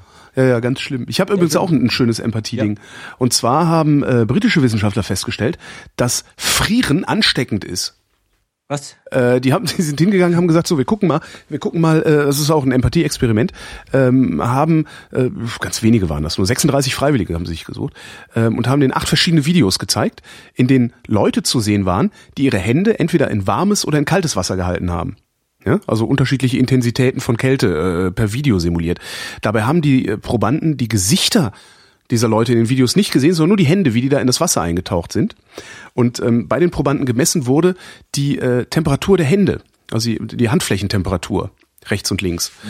Ähm, stellt sich raus, einer meiner Lieblingssätze, stellt sich raus, wenn du ein Video siehst, wo jemand die Hand in Eiswasser taucht, werden deine Handflächen kälter. Wird jetzt schon ganz kalt. Nee, und zwar die linke kälter als die rechte. Wenn du jemanden Aha. siehst, der sein, seine Hand in ein, ein warmes Medium taucht, passiert praktisch nichts. Gut, ich sehe selten Leute Hände irgendwo reintauchen, aber ich vermute mal, es geht generell auch, wenn du frierende oder schwitzende Menschen siehst. Könnte gut sein, ja. Also ist halt ne, mit den Videos haben sie einfach mal die die die Störvariablen wieder ausge, ja, ausgedehnt. Ähm, was aber ganz interessant ist, das fand ich auch ein sehr schönes Zitat dann in dem Artikel. Äh, um uns besser in den anderen hineinversetzen zu können, ahmt unser Körper einfach deren Zustand nach. Das ist, das ist wirklich interessant. Also wenn, wenn ich friere, frierst du auch, damit du überhaupt ein, ein Gefühl dafür kriegst, äh, was Frieren in der Situation gerade bedeutet. Müssen wir irgendwie Leute beim Fernsehen gucken oder sowas, irgendwie Temperatur messen oder so. So jetzt GZ ab jetzt mit Analsonde. So Menschenversuche im Fernsehen, genau. kommt der GEZ-Kontrolleur und irgendwie. Nee, der kommt nicht mehr. Das, die Analsonde nee. ist ja Bluetooth, ist eine Bluetooth-Analsonde. Okay. Der fährt einfach nur mit so einem Peilwagen am Haus vorbei und sammelt die Daten. Okay, ja, ja, okay, gut. der berühmte Peilwagen, ja. genau. genau. Da gab's ja früher wirklich mal, gab's gab's ja so ja. ein, äh, als, als noch nicht alle ähm, Rundfunkgebühren, äh, Beitrag heißt es jetzt, Rundfunkbeitrag zahlen mussten, äh, oder noch nicht, dass noch nicht so einfach erhoben wurde, dass sie alle an die Kandare kriegen, sondern dass du an, an und abgemeldet werden konntest, äh, gab es ja wirklich mal die Legende, dass äh, die GEZ äh, Peilwagen hätte, mit denen sie durch die Stadt fahren und äh, anhand, also wo sie, wo sie sehen können, wer gerade, wer, wer fern, wer einen Fernseher hat und wer nicht. Also wenn du Fernseh guckst, dann können die das messen. Ja, du kannst wahrscheinlich irgendwelche, irgendwelche wenn du, wenn es noch über ja. normale Hausantennen geht, kannst du wahrscheinlich irgendwas messen, aber du hast man, mit so einem Haus hast du irgendwie eine Antenne oben und das wird verteilt, man, man kann alle Wohnungen und so weiter. Ja, und vor allen Dingen kannst du nicht messen, ob die Antenne ein Signal über, ja. aufnimmt oder nicht. Das, was du, was du messen kannst, ist natürlich die, die Hochfrequenzanlagen, die in diesen Tele äh, Fernsehern früher waren. Ähm, da, da sind ja doch große Magnetfelder, also werden ja doch starke Magnetfelder aufgebaut. Die kann man sicherlich messen. Aber da brauchst du so feines Messwerkzeug für. Da fährst du halt nicht mal schnell mit dem VW-Bus am Haus vorbei und kriegst mit, dass da einer Fernseh guckt. Dann kannst du auch rumlaufen und gucken, wo es blau leuchtet, weil wo ja. es blau leuchtet, ist der Fernseher an. Genau. Ja. Ja, Fernsehen passt doch wunderbar. Das Immer ist her damit. Eine ideale Überleitung. Äh, was hast du gemacht, als du krank warst? Ähm, was habe ich gemacht, als ich krank war? Im Wesentlichen, also die Hälfte der Zeit habe ich wirklich im abgedunkelten Raum gelegen und mich elend gefühlt und gar nichts gemacht. Äh, und die andere Zeit habe ich entweder die Glotze laufen gehabt, aber eher so im Hintergrund, damit irgendjemand mir irgendwas erzählt, oder habe äh, Podcasts und Hörspiele gehört. Mhm. Im Wesentlichen drei Fragezeichen. Ja, das ist mal eine gute Strategie. Also es gibt, äh, wie amerikanische Wissenschaftler herausgefunden haben, äh, kann quasi Fernsehen dabei helfen, dass sich Seuchen nicht ausbreiten. Das Weil keiner mehr rausgeht, oder? nein, nein, nein, es ist, es nee, oder nee, es soll, ja, es ist, es ist andersrum soll es gehen. Also das nennt sich äh, Non-Pharmaceutical Interventions, also Dinge, die du tun kannst, äh, um halt Krankheitsverbreitung zu vermeiden, die halt nicht mit Medizin zu tun haben, also keine Ahnung, Hände waschen Hände oder sonst waschen, was, mhm. ja. Und unter anderem eben nicht, wenn du irgendwie eine, eine Grippe hast, nicht irgendwie in der vollen U-Bahn zur Arbeit fahren, weil du denkst, ich bin so wichtig, ich muss arbeiten, sondern eben zu Hause bleiben. Und, äh, Oder so werden. Mundschutz anziehen, das finde ich Genau, ja schon oder Mundschutz anziehen, ja. sinnvoll, Und äh, das, die haben halt hier das, äh, die haben das äh, bei einem Schweinegrippenausbruch in Mexiko haben die das untersucht. Äh, da ist es so, also das ist ja eine Grippe bedient, da gab es noch keinen Impfstoff oder was du irgendwie tun könntest. Und da sagen die halt, da gab es also die Mexico City hat äh, da die die äh, Schulen geschlossen, hat auch die Menschen dazu aufgefordert, halt irgendwie, äh, sie sollen zu Hause bleiben. Sie äh, sollen, die haben das tatsächlich gemessen, also die haben wirklich, die konnten tatsächlich auch irgendwie, die haben dann gleichzeitig äh, auch den TV-Konsum gemessen. Die Wissenschaftler haben mal geschaut, äh, wird der mehr, wird der weniger, wo wird's, welche, welche Altersgruppen, welche Einkommensschichten und so Weißt du, weiter wie das, die haben das gemacht mit den alten GEZ-Peilwagen. Genau, die haben wir die den sind, sind alle, die sind jetzt bei den, bei den Medizinern in Mexico City, ja. Genau. Aber die haben halt wirklich gezeigt, also bei den, bei dem äh, wohlhabenderen Teil der Bevölkerung war der, die haben wesentlich mehr, mehr Fernsehen geschaut. Also es haben alle mehr Fernsehen geschaut zu der Zeit, aber die wohlhabenderen mehr als die ärmeren. Und sie haben halt wirklich gezeigt, dass, dass, äh, dass dadurch eben äh, wirklich äh, ein die, die Epidemie wesentlich äh, schneller und schwerer verlaufen wäre, wenn eben nicht so viele zu Hause geblieben wären. Und, keine Ahnung, müssen nicht Fernsehen schauen dort, aber das war halt, Fernsehen konnten sie halt messen und äh, darum konnten sie halt auch dann das Zuhausebleiben messen damit. Und dass du teilweise wirklich auch nur ein kleines Zeitfenster hast, wo das funktioniert.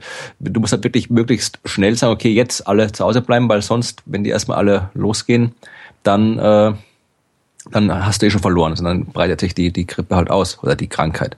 Und äh, das ist halt, also, das halt, die sagen halt, dass äh, diese, diese äh, Verhaltensreaktionen, weil die eben bis jetzt eben mit ihrer Fernsehmessung da zeigen konnten, dass die tatsächlich einen großen Einfluss darauf haben, wie so eine Epidemie verläuft oder nicht, müsste man das eben auch bei den, bei den Behördenstrategien mehr berücksichtigen. Also nicht jetzt nur immer auf möglichst viel Impfstoffe einlagern oder sowas, sondern wirklich auch irgendwie Strategien entwickeln, wie du halt sagen kannst, wenn jetzt irgendwie in, weiß nicht, wie irgendwelche Krankheiten wie Berlin gerade irgendwie Masern, das hat wieder andere Gründe, das hat wieder Deppengründe, warum Ja. die sich da wieder ausbreiten. Hast du, Aber hast halt- diesen geilen Cartoon aus dem New Yorker gesehen, wo der Arzt Ja, ja. sagt, wenn man, wenn man die Masernpunkte miteinander verbindet, ergibt es den Satz, meine Eltern sind Idioten? Habe ich gesehen, ja. Sehr, sehr schön.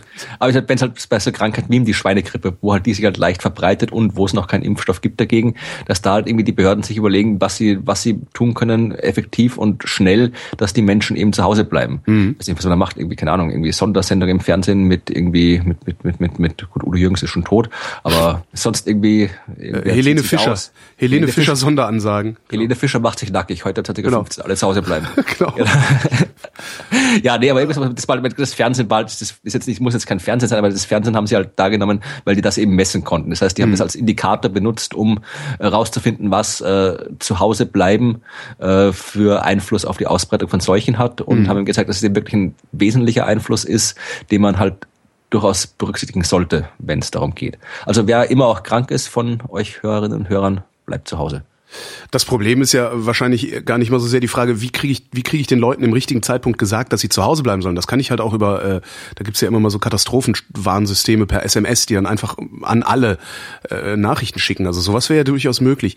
Das Problem, was ich viel eher sehe, ist, dass sehr, sehr viele Leute es sich einfach nicht leisten können, zu Hause zu bleiben. Ja, das ist Also viele gehen ja arbeiten, das ist bei mir genauso. Ich bin diese Woche wieder arbeiten gegangen, obwohl ich eigentlich ins Bett gehört hätte, ähm, weil ich, weil ich mir das nicht leisten kann, so lange einfach im Bett rumzuliegen und nichts zu tun. Also Ja, da müsste man halt dann. so, das heißt, wenn, wenn alle angestellt wären und hinreichend Lohnfortzahlung hätten und sowas, äh, wäre das, glaube ich, wesentlich leichter, die Leute auch zum Zuhausebleiben zu animieren. Also wenn alle wüssten, dass es keine negativen äh, Folgen für sie hat, wenn sie zwei Wochen im Bett Ja, bleiben oder so. Da müsste halt, wie heißt, wenn jetzt gerade, wenn halt zum Beispiel irgendwie so, so, so ein Ausbruch, wie halt irgendwie so ein Schweinegrippenausbruch in Mexico City oder sowas ist, dann müsste man sagen, okay, ab sofort äh, zwei Wochen gratis Krankentage für alle. Irgendwie Oder sowas, genau. Irgendwas, ja. Ja. Und das wiederum, hättest, da hättest du natürlich wieder ein riesen Missbrauchspotenzial. Ja. Ne? Aber ja, das, das, das müsste man dann halt irgendwie anders lösen. Aber lösbar wäre das wahrscheinlich. Was machen wir, wenn wir zu Hause sitzen und Fernseh gucken? Wir fressen Chips und trinken Cola. So. Amerikanische Wissenschaftler haben festgestellt, dass das äh, gar nicht so gut ist. Und zwar äh, nicht aus. Echt jetzt? nee, ich dachte, ich esse jeden Tag drei Packungen Chips, weil ich denke, dass es so gut ist. Also jetzt vielleicht nicht unbedingt aus ernährungsphysiologischer Sicht. Ich habe übrigens einen Freund von mir, der, äh, den habe ich gestern, habe ich ein kleines kleines Interview mit dem gemacht, muss ich auch noch veröffentlichen die Tage. Ähm, der äh, ernährt sich von Soylent. Ja, kenne ich. Diese, dieses Pulverzeugs, was er sich aber selber zusammengestellt hat. Also der nimmt kein Fertigprodukt, sondern mischt sich das selber. Ist auch sehr, sehr abgefahren. Habe ich gestern mal probiert. Äh, erstens schmeckt nicht schlecht. Ja? Und zweitens, ich war dermaßen pappsatt danach, dass ich dachte, ich müsste sterben. Ja.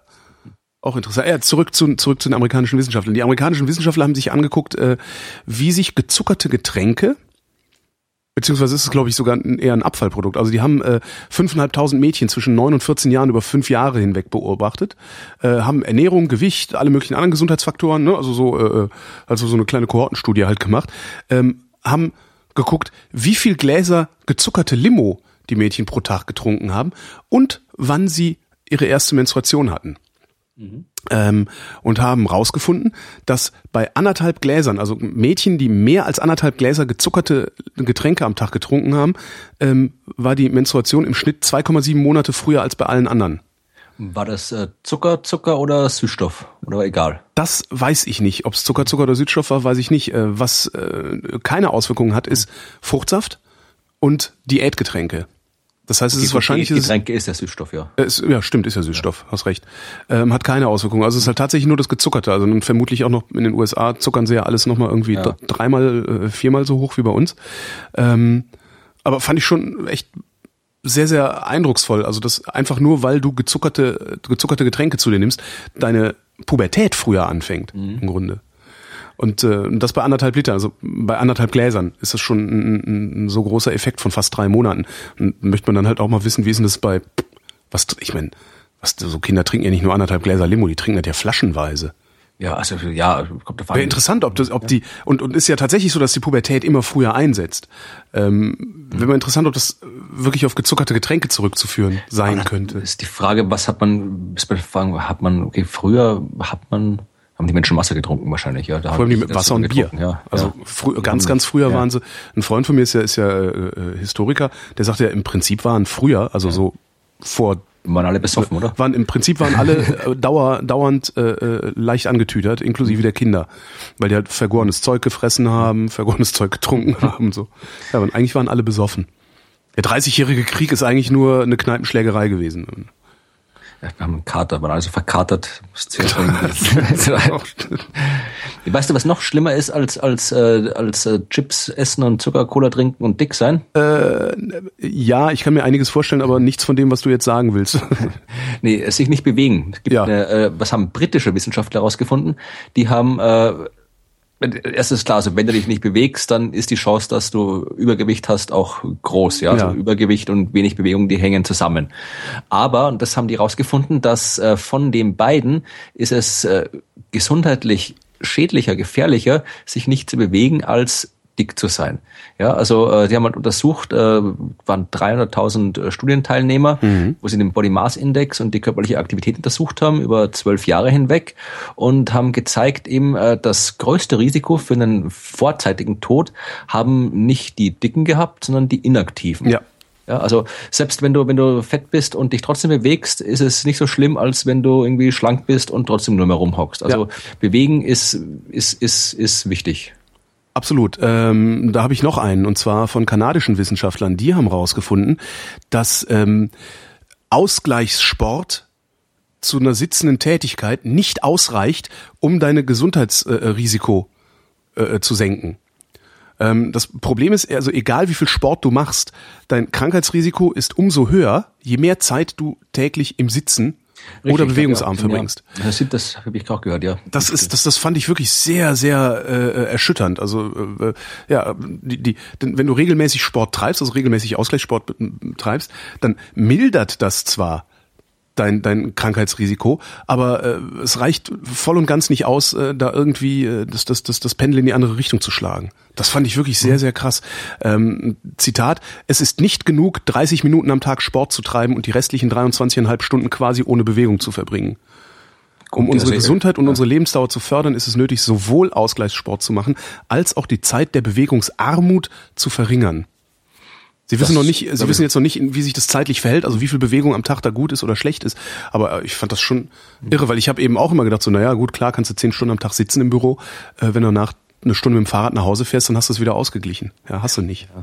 Also das ist ja irgendwie das, ich habe das ja mir aus anderen Gründen überlegt, schon vorher, weil ich habe jetzt irgendwie, äh, wenn ich mache zwar, mache mehr als 30 Minuten, ich mache sicherlich irgendwie äh, zwei Stunden, ein mhm. bis zwei, zwei Stunden Sport pro Tag und dann. Darüber reden wir gleich auch, auch noch. Da habe ich nämlich auch noch was gefunden zum Thema. Ja, dass das, das viel Laufen ist böse, habe ich auch. Genau, viel Laufen macht. Aber, nee, aber ich, ich laufe nicht nur. Aber egal, was ich eigentlich sagen wollte, ist, dass halt irgendwie, ich, ich äh, habe halt auch äh, mir schon, ich habe jetzt, ich habe zu Weihnachten aus Versehen, ich habe irgendwie das falsche Buch auf die meine Wunschliste gesetzt, habe jetzt irgendwie anstatt einem kleinen Notizbuch ein riesengroßes Notizbuch bekommen, richtig so, so ein Mittelalterschmöker, irgendwie so so A, A3 noch größer, so ein dickes fettes Buch, was auch gut ist, also da kann ich halt wirklich schön Notizen drin machen, aber man kann schlecht mit sich rumtragen und ich habe mhm. mir gedacht, das wäre nicht mal ein guter Anlass, mir so, so ein Lesepult, Arbeitspult Stehpult zuzulegen, mhm. genau. Tolle Sache, weil ich, dann, weil, gerne, ja. weil ich auch halt auch merke, dass auch beim, beim vom mir auch wirklich, wenn ich, wenn ich länger sitze, dann kriege ich auch Probleme mit den Knien. Mhm. Dann gehe ich dann wieder laufen, dann ist weg. Also es ist durchaus nicht schlecht, habe ich mir gedacht,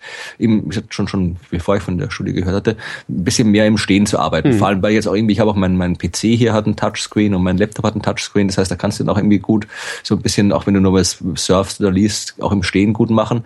Und jetzt äh, bin ich habe es noch nicht geschafft, weil irgendwie so Möbelhäuser gibt's ja in Jena nicht wirklich. Und also wenn jemand gute Tipps hat, wo man vernünftige irgendwie Lesestehpulte, Arbeitspulte herkriegt, sagt Bescheid. Also das ist was, was ich wirklich jetzt irgendwie in mein Büro mal umbauen möchte, dass ich wirklich auch ein bisschen mehr im Stehen arbeiten kann. Sehr gute Idee. Mhm. Das ist, ich glaube, das mache ich auch. Also gerade sowas wie Sendungen konfektionieren, schneiden und sowas, das kann man super im Stehen machen. Das ist überhaupt kein Problem. Und dann am besten noch eins, was, was, was, was irgendwie fahrbar ist, so dass man es mhm. Äh, mal in die Küche stellen kann, mal irgendwie ja. so ein bisschen durch die Gegend transportieren. Ja, Tolle Idee. Ja, dann, ne, wo wir gerade dabei waren, ähm, das mit dem, das mit dem Laufen ist halt gar keine so gute Idee. Äh, dänische Wissenschaftler haben nämlich festgestellt, äh, dazu haben sie äh, 400 äh, bewegungsfaule Menschen und 1000 Jogger sich angeguckt. Und zwar über zwölf Jahre haben die den Gesundheitszustand erfasst. Ähm, und äh, äh, ja die Jogger mussten dann halt sagen wie oft sie geschätzt oder gefühlt äh, laufen gehen. Ähm, was sie herausgefunden haben ist äh, dass bei einer bis zweieinhalb Stunden Joggen pro Woche das Sterberisiko am geringsten ist. Die optimale Häufigkeit des Joggens sind dreimal pro Woche so, und die niedrigste Sterblichkeitsrate haben diejenigen Jogger, die langsam bis mittelschwer laufen, also vom Tempo her. Ähm, die, äh, die, die schnell laufen und mehr als zweieinhalb Stunden pro Woche an mehr als drei Tagen gelaufen sind, hatten ein äh, gleiches Sterberisiko wie die, die einfach nur ihren Arsch auf dem Sofa hm, Wahrscheinlich, weil die öfter stolpern und dann irgendwie ja. das Genick brechen. Jetzt redest du es dir schön, mein Lieber. Genau. Aber das fand ich schon, also hätte ich nicht gedacht. Ich dachte, viel hilft viel.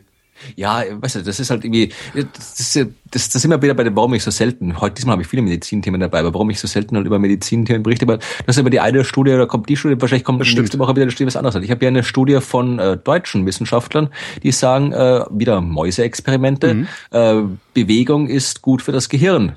Ja, also die haben halt irgendwie für der freiwillige Bewegung, die haben halt irgendwie Mäuse in äh, Laufrädern, also äh, Mäuse mit Käfigen, einmal, einmal mit Laufrad, einmal ohne Laufrad mhm. und haben gezeigt, dass den bei den Mäusen mit Laufrad, die das freiwillig benutzt haben, äh, dass die diese Eigenschaften, ist eine Eigenschaft namens Plastizität im Gehirn, ja. in der Anpassungsfähigkeit Neuroplastizität, von, genau, von neuronalen Schaltkreisen, dass die bei denen äh, ohne Laufrad abgenommen hat und irgendwie nach 110 Tagen war die überhaupt nicht mehr nachweisbar, diese Plastizität. Und bei den Mäusen mit Laufrad, die das freiwillig benutzt haben, mhm. da war die bis 242 Tage äh, vorhanden. Und äh, haben gezeigt hier, äh, dass das eben hier, wir sind hier nicht bei der, wir sind bei der psychischen Gesundheit, ja, also dass hier die sagen wieder, dass äh, Sport jetzt auch anhand dieser Ergebnisse auch für die psychische Gesundheit mhm. Vorteile hat, ja. Also du bist dann zwar besser drauf, aber nach deiner Studie stirbst du dann noch früher. Also das ist alles Tja. Alles, alles sehr. Das ist doch ich bleibe einfach sitzen. Was soll's denn? Genau. Ich bleib sitzen und esse den ganzen Tag Soylent. Das ist gut. Nee, bleib stehen. Also stehen, Bleib stehen, genau, hat stehen. Bleibt es so lange stehen, bis die Mediziner sich einig sind. Genau. Also, und machen, daraus machen wir dann aber, da, genau, daraus machen wir dann aber direkt eine Aktion, damit wir in die Genau. Zeitung kommen, äh, weil heutzutage will man ja in die Zeitung. Äh, wo du Mäuse sagtest, äh, ich habe noch was total Abgefahrenes gefunden. Und zwar, äh, ich muss mal gucken, was sind das für Wissenschaftler? Irgendwelche fiesen ausländischen Wissenschaftler haben hier ganz fiese Ob äh, Experimente gemacht. Es waren amerikanische Wissenschaftler, Stanford University, ähm, haben sich zwei Mäuse genommen, eine alte Maus und eine junge Maus, und haben deren Blutkreisläufe aneinander angekoppelt. Okay. Ja, das heißt, die pumpen äh, gegenseitig das Blut des anderen sozusagen. nicht so einen komischen Horrorfilm? das- Durch so, ja, ja, ja, ja, ich habe auch gesagt, so, uh, Terror. Das ist ganz, ganz fiese Sache. Also und zwar äh, sind die darauf gekommen, weil sowas hast du gerne bei so siamesischen Zwillingen und sowas, dass die, dass die sich Blutgefäße teilen. Ähm, zwei Herzen haben, aber dann das, Blut, das Blutgefäßsystem irgendwie äh, äh, gleich bleibt, äh, sich, sich teilen. Na, jedenfalls haben sie die, die Mäuse aneinander genäht an irgendwelchen Arterien oder weiß der Geier woran, ähm, so dass äh, die alte Maus und die neue Maus äh, ja im Grunde sich ein Herz-Kreislauf-System teilen. Stellt sich raus, die alte Maus wird dadurch jünger. Okay. Ja? Also Zell, Zellerneuerung äh, äh, geht schneller, äh, Stoffwechsel geht schneller, äh, das Fell wird glänzender, äh, also alles, ja. Die, also das heißt, wenn du wenn du dir jetzt praktisch irgendwie irgendjemand, der genetisch wahrscheinlich einigermaßen kompatibel mit dir sein müsste, äh, schnappst, also am besten zeugst du ein Kind, ja? das nähst du dir dann in so eine Hauttasche, das nähst du dir in so eine Hauttasche ein und trägst es halt immer mit dir rum, äh, dass ihr euch den Blutkreislauf teilt, dann alterst du langsamer. Ich wollte gerade sagen, ich hoffe, du hast wenig Psychopathen in der Hörerschaft, dass wir sich irgendwie jetzt angeregt fühlen, dann irgendwelche Massen, weil er doch So diese ganzen Cyborgism-Leute, so, ey geil, ich mache mir nicht nur einen Magneten in den Kopf, ich mache mir noch einen neuen Blutkreislauf hier ran. Aber das ist doch total abgefahren, oder überhaupt mal auf so eine, auf so eine Horroridee zu kommen, so, ja, hey, wir nähen die jetzt mal zusammen, so. Ja, Tja, Wissenschaftler sind alle böse. alle böse. Besonders die. Gentechniker. Genau, die, äh, Ja, ganz schlimme deswegen will Leute. Hier, das ist auch wieder eine Meldung, ein bisschen älter schon. Bundesumweltministerin Barbara Hendricks will die Gente will ein gentechnikfreies Deutschland. Ah ja, super. Das ist toll. Bund- Fortschritts, fortschrittsfreies Deutschland. Pocht auf ein lückenloses Verbot grüner Gentechnik in Deutschland. Darf doch nicht wahr sein. Äh, Die grüne Gentechnik hat sich als ein Holzweg erwiesen. Deshalb möchte ich, dass wir zukünftig immer von der neuen EU-Regeln Gebrauch machen, die die Gentechnikfreiheit in Deutschland garantieren Wie können. kommt die auf die Idee, dass das sich als Holzweg Das erwiesen hat? sagt sie wahrscheinlich, weil sie Bundesumweltministerin und deswegen wahnsinnig kompetent ist. Naja, was, was Bundesumwelt, also ich meine, die Umweltminister sind ja eigentlich immer so auch auch äh, so Sprecher der Bauernlobby, ne? Oder? Ich weiß es ja? nicht, keine Ahnung, die ist von der SPD. Also, Der weiß SP, nicht, ob nee, dann eigentlich nicht. Nee, das sind das waren ja immer diese CSU-Leute. Wir waren ja Landwirtschaftsminister war die Bauernlobby, genau. Ähm, wie kommt die auf die Idee? Das Sie sagt, es, die Gentechnik sei für Umwelt und Natur riskant und werde von Verbrauchern nicht gewünscht. Naja, sie werde von Verbrauchern nicht gewünscht, weil es eben jede Menge Fear, Uncertainty und Doubt-Strategien äh, gibt, die als so eine, so eine Grundparanoia in die Leute induzieren. Aber das ist doch mit Fakten überhaupt nicht Ja, das ist, halt belegbar. das, Das- das, das ist halt diese ganze Hysterie. Da gab es ja auch vor ein paar Jahren dieses, in Hannover. Ich, war ich bin der Letzte, der nicht Technikfolgenabschätzung für eine gute Idee hält. Ja. Aber das muss man doch dann wenigstens so, so versuchen, ideologiefrei hinzukriegen. Ja. Und da war ja auch irgendwie vor, vor ein paar, war das vor ein paar letztes Jahr oder sowas, wo da in Hannover dieser diese Gentechnikunterricht quasi dann irgendwie abgeschafft wurde, weil halt irgendwie man kann den Kindern ja nicht erzählen, dass Gentechnik nicht nicht böse ist, ja. Ja, ist ungefähr so, Also als würden sie jetzt als nächstes verlangen, dass wir, dass wir äh, die Evolutionstheorie aus dem Unterricht raushalten. Würden ja einige gerne machen, weil man den Kindern ja sowas nicht erzählen kann. Das, Das Ding ist halt, das, das. Ding ist halt, das, behauptet ja keiner, dass jetzt irgendwie Gentechnik irgendwie äh, das, das, das, das äh, beste Set geschnitten Brot ist und alle unsere Probleme lösen wird und komplett ungefährlich ist, aber es ist halt etwas, was äh, um halt rauszuwissen, rauszufinden, welche Risiken es gibt, muss man das Zeug erforschen. Ja. Und wenn man jetzt dann irgendwie ständig irgendwie sagt, ja, das darf alles nicht erforscht werden und so weiter, meine, was wird passieren? Ja, nicht, ist Deutschland beherrscht ja nicht die Welt. Genau. Ja, wenn Deutschland hier, wenn Deutschland, was ja passiert, immer durch die ganzen Verbote und auch irgendwie Experimentverbote, die es da alle gibt, Freilandversuchsverbote und so weiter, wenn immer, wenn Deutschland immer unattraktiver wird für Gentechnikforschung, dann äh, werden die Wissenschaftler erstens mal woanders hingehen und zweitens wird dann die Forschung eben halt, die wird halt dann, wenn halt die, die, die Ja. Na, die Forschung findet im Ausland statt, also wir werden ja. halt abgehängt. Und vor allem, halt sie findet nicht nur im Ausland statt, sondern sie findet auch äh, vor allem eben nicht mehr an Universitäten statt. Ja. Weil dann eben, wenn eben gesagt, wir geben keine Forschung, was ja auch gefordert wurde, wir geben keine Forschungsgelder mehr für Gentechnikforschung aus, dann wird die Forschung halt in der Industrie stattfinden und ja. dann hat aber keiner mehr Einblick drauf. Und der Witz ist, dann kriegt Frau Hendricks das, was sie nicht haben will, nämlich mhm. genmanipulierte äh, Lebensmittel, kriegt sie dann nämlich trotzdem auf ihren Tisch, weil die Forschung nämlich in der Industrie stattfindet und die Industrie das über so Umwege wie dieses TTIP-Abkommen und sowas mhm. einfach wieder auf unseren Teller packt. Das ist, ja, das ist aus, auf so vielen Ebenen ist das vollkommen hirnrissig, was diese Frau da erzählt. Das darf, das, wie kann sowas passieren, dass jemand so einen Quatsch redet? Tja, das, das ist ja furchtbar. Das ist Politik. Ja. Wir werden sehen, was passiert. Aber wie gesagt, das ist, halt, ist in Österreich, in Österreich ist es noch ein Eck hysterischer. Ja, ja, also da, da mit Gentechnik, also das, ich weiß nicht, warum es diese, diese, diese ob es da irgendwelche historischen Gründe dafür gibt, dass da hier gerade Österreich und Deutschland da so, so extrem auf das Ganze reagieren. Ich denke mir, es ist, ich, ich verstehe es auch nicht. Fällt nichts ein dazu. Ja, das ist, also das, ja. Ich, also, schlimm. Schlimm, ganz schlimm. Äh, kommen wir zu was äh, äh, Erfreulicherem. Und zwar ähm, haben, was waren das denn für Wissenschaftler, fällt mir noch auf, äh, neuseeländische Wissenschaftler haben herausgefunden, warum die Erdplatten sich bewegen. Das ist ja die große Frage gewesen immer. Mhm. Warum, warum bewegen die sich eigentlich? Also äh, werden die von irgendwelchen Strömungen unter der Erde äh, durch die Gegend gezogen? Also schwimmen die auf einer Strömung? Oder ähm, sind es die abtauchenden Platten, äh, die einen Sog erzeugen und sowas? Äh, oder haben, sind Aliens. Oder sind es Aliens? Äh, Reptiloide, selbstverständlich. Genau. Also reptiloide Geheimantriebe. Genau. Ähm, was sie gemacht haben, ist, was Geologen halt so machen, wenn sie wissen wollen, wie es in der Erde aussieht. Die haben äh, einige hundert Kilo Sprengstoff gezündet.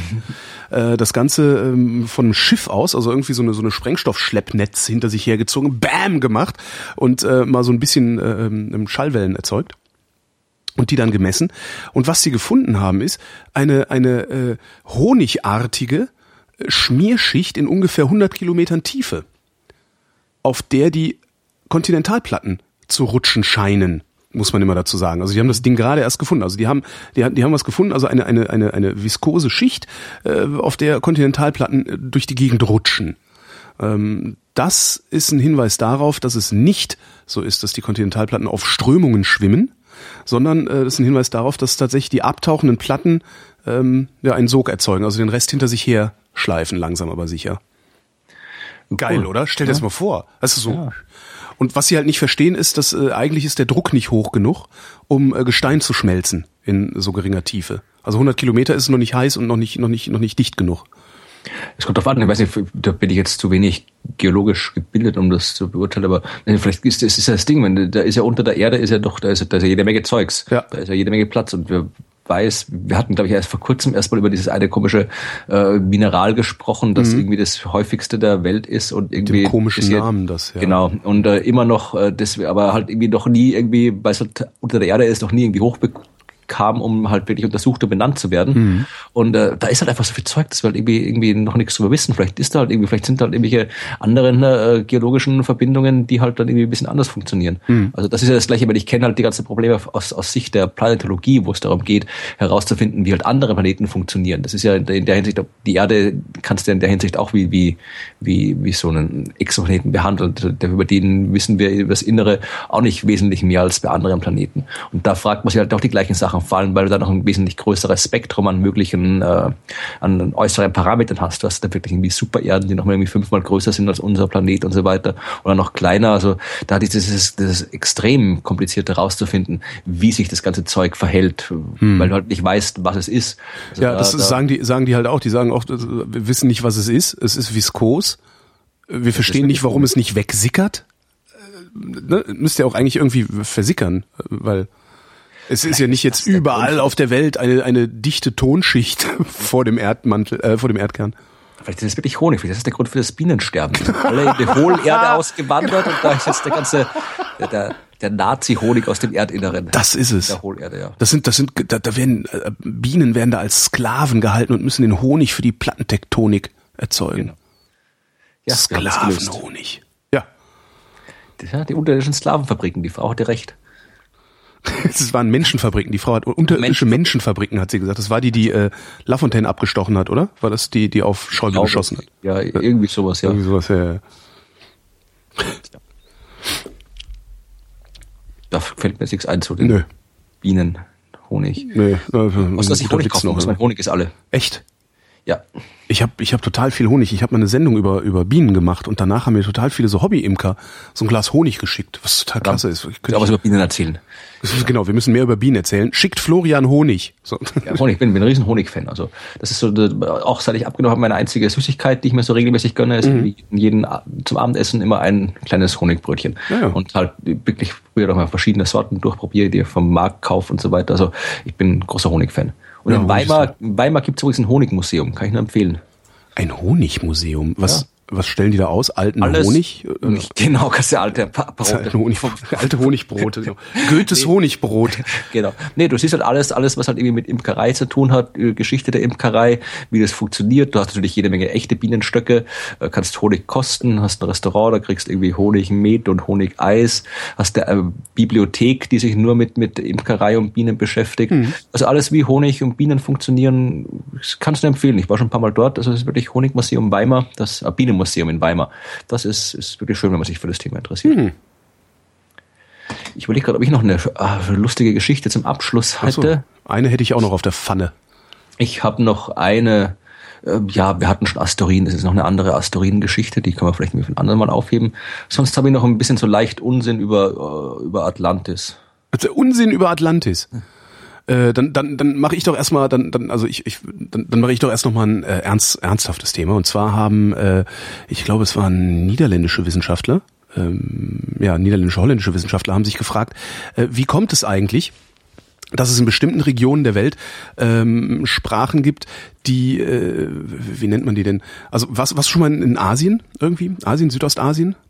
Die sprechen mit so einem Ich Singsang. war noch nie außerhalb von Europa. Okay, äh, die, die, die Sprache, die die da sprechen, ähm, da, da ist die Bedeutung der Worte nicht nur abhängig von dem, was man sagt, sondern auch davon, wie man es sagt. Und zwar, ob man ähm, innerhalb des gesprochenen Wortes die Tonhöhe der einzelnen Silben oder was auch immer das ist, äh, unterschiedlich ausspricht. Also ne, du hast halt in, im Deutschen hast du ja so eine durchgehende gleichmäßige Betonung eigentlich. Ne?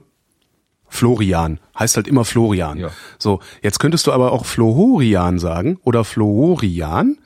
Ja, also die Tonhöhen ver verändern und dadurch würde das Wort Florian eine völlig andere Bedeutung bekommen.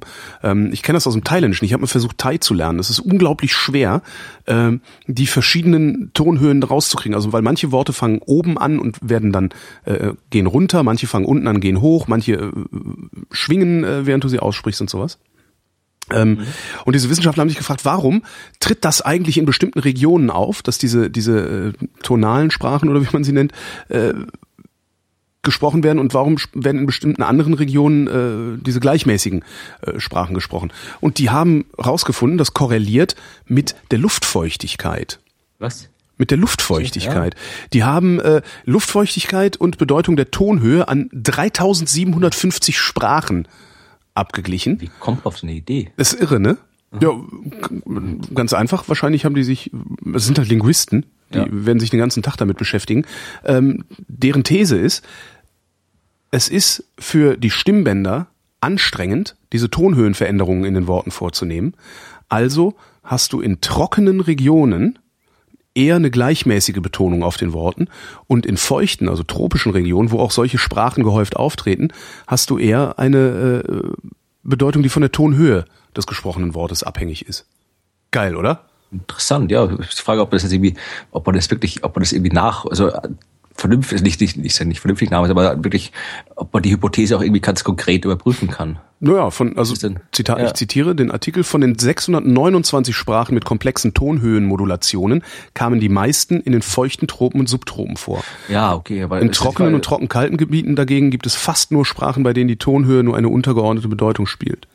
Jetzt müsste man das noch, was gut, das geht halt nicht. Jetzt müsste man noch irgendwie schauen, wie das irgendwie mit den, mit den alten Sprachen ist. Ich weiß nicht, hat ja das Klima sich auch irgendwie langfristig geändert, aber das, die alten Sprachen, das hat mit der Aussprache Das Schwierigkeiten interessant, ja. rauszufinden, wie das, wie das geht. Also es geht auch, man kann auch irgendwie rausfinden, wie man tote Sprachen ausgesprochen hat, aber Ach, echt? gut, das ist, ja, das kann man machen. Also da, aber da musst du mal einen Linguisten einladen. Ja, kann- wollte ich sowieso. man- ich wollte immer mit einem Linguisten, den habe ich schon also man, man, man kann es man kann's machen. Also du kannst irgendwie, äh, wenn du es vergleichst mit, mit, mit, mit bestehenden Sprachen und sonst irgendwas, kannst du kann, die können irgendwie, die können rauskriegen, wie man Wörter ausgesprochen hat, die von denen es keine Sprecher mehr gibt. Also das, das geht. Was es nicht mehr gibt, um zu Atlantis zu kommen. Bitte? Ist Atlantis. Ist, genau. da ist es eigentlich, äh, die, die, die, ich bin eigentlich nur für sie gekommen, weil bei Focus Online wieder so eine vollkommen bescheuerte Schlagzeile war. Sag mal, da steht doch immer nur Schwachsinn ja. bei dieser Seite, oder? Das, ja. ja, da, also es gibt ein paar, früher, also es ist mir aber auch früher anders. Also ich kann mich erinnern, so 2008, 2009 rum, wie ich angefangen habe zu schreiben, habe ich öfter auch nochmal ein äh, paar Artikel, so von meinen Blogartikeln für, für Focus Online irgendwie weitergereicht und mhm. da war, waren die noch halbwegs, das, da war es noch nicht so schlimm, aber jetzt ist da wirklich nur noch, noch jede Menge Unsinn zu finden. Mhm. Zum Beispiel die Schlagzeile, Archäologen finden mysteriöses Metall aus Atlantis, Fragezeichen. Nämlich, Fragezeichen heißt dann immer schon mal die Antwort Nein. Ja, also Forscher, Forscher aus äh, Sizilien, Mhm. Nee, die wollen, das, keine Ahnung, irgendwelche Forscher. Irgendwelche Forscher haben ein 2600 Jahre altes Schiffswrack gefunden mit einem unbekannten Metall. Dabei soll es sich um das sagenumwobene Orichalkos handeln, ein mystisches Metall aus dem Inselreich Atlantis. Dem Metall werden übernatürliche Kräfte nachgesagt. So fängt der Artikel an äh, bei, bei, Focus Online. Also im Wesentlichen geht's halt darum, äh, vor allem, gesagt, hier ist er hier, ein, ein sagenumwobenes Metall, das keiner kennt. Und dann zwei Absätze drunter Orichalkos ist die griechische Bezeichnung für Messing. Ja, eine Legierung aus Kupfer und Zink. Also wahnsinnig unbekannt und sagenhaft, Messing. Und äh, die haben halt da in dem, in dem Schiff vor Sizilien 39 Barren eines gelblichen Metalls gefunden, das mhm. sie als Orichalkos, also als Messing, identifiziert haben. Also die haben halt hier irgendwie Messing in dem alten Schiff gefunden. Ja. Das wird sicherlich, es gibt sicherlich irgendwie hier, also die genaue Untersuchungen ergaben, äh, wie gesagt, wo wieder überschrieben, das ist ein unbekanntes Metall, sagte der Teaser. Genaue Untersuchungen ergaben, es besteht zu 75 bis 80 Prozent aus Kupfer, zu 15 bis 20 Prozent aus Zink. Ja. Ja, also es ist halt Messing. Ist halt, ja, es ist halt, aber die Archäologen werden da sicherlich was Vernünftiges anfangen können mit diesem Fund, also dass sie werden sicherlich jede Menge rausfinden können, dass sie halt diese Barren auf dem Schiff gefunden haben. Da kann man sicher irgendwas, keine Ahnung, über Handel oder sonst was äh, rausfinden. Aber also daraus direkt wieder so eine Atlantis. Äh, wo haben sie das Schiff gefunden? Äh, vor Sizilien. Vor Sizilien. Ja, sehr ärgerlich, weil eigentlich wollten doch äh, die letzte Atlantis-Theorie, die ich so gehört habe, war äh, Helgoland oder so ähnlich sollte Atlantis gewesen sein. Ja, es gab oder da irgendwie oh, Heiterbu, nee, wie, wie heißt Heiterbu, das? genau. Wie, ja. heißt, wie heißt diese diese diese eine diese eine äh, Halleck, die da untergegangen ist? 16 ähm, ähm, oh, es liegt mir auf der Zunge. Ich, ja, ich habe neulich noch mit, ah oh Mann. Im Museum im Husum gibt's eine ganz super Ausstellung dazu, die ich gesehen habe, aber vergessen. Rungo, nee. Äh, ja, ja, ja, was, Rungo, ja. Rungo Rack oder Rung, Rungholt. Rungholt. Rungholt, kann das sein? Ja. Aber ja, genau. Aber das ist, weil da wissen wir, dass es nicht Atlantis ist. Aber egal. Am besten ist ja am Schluss hier, äh, das, da hast du immer diese weiteren äh, Artikel und so weiter. Und das Video, was direkt gleich unter dem Artikel verlinkt wird, ist sensationelle Aufnahmen von Nazi-U-Boot. Sensationell. Was ja. mag da die Sensation sein? Es liegt unter Wasser. Das ist voll mit unbekanntem Metall aus genau. Messing und, wahrscheinlich auch Nazis kommen dann auch aus Atlantis. Das ist das geheime Nazi-Messing, was sie genau. in Sicherheit gebracht haben. Äh, genau. Nazi-Orichalkos. Hitlers Messing. dreiteilige Dokumentation. Das wird der, das wird der Sendungstitel. Hitlers Messing. Das ist schön. Hitlers Messing gefällt mir sehr gut. Mein lieber Florian, ich danke dir. Ich danke dir. Und euch danken für die Aufmerksamkeit.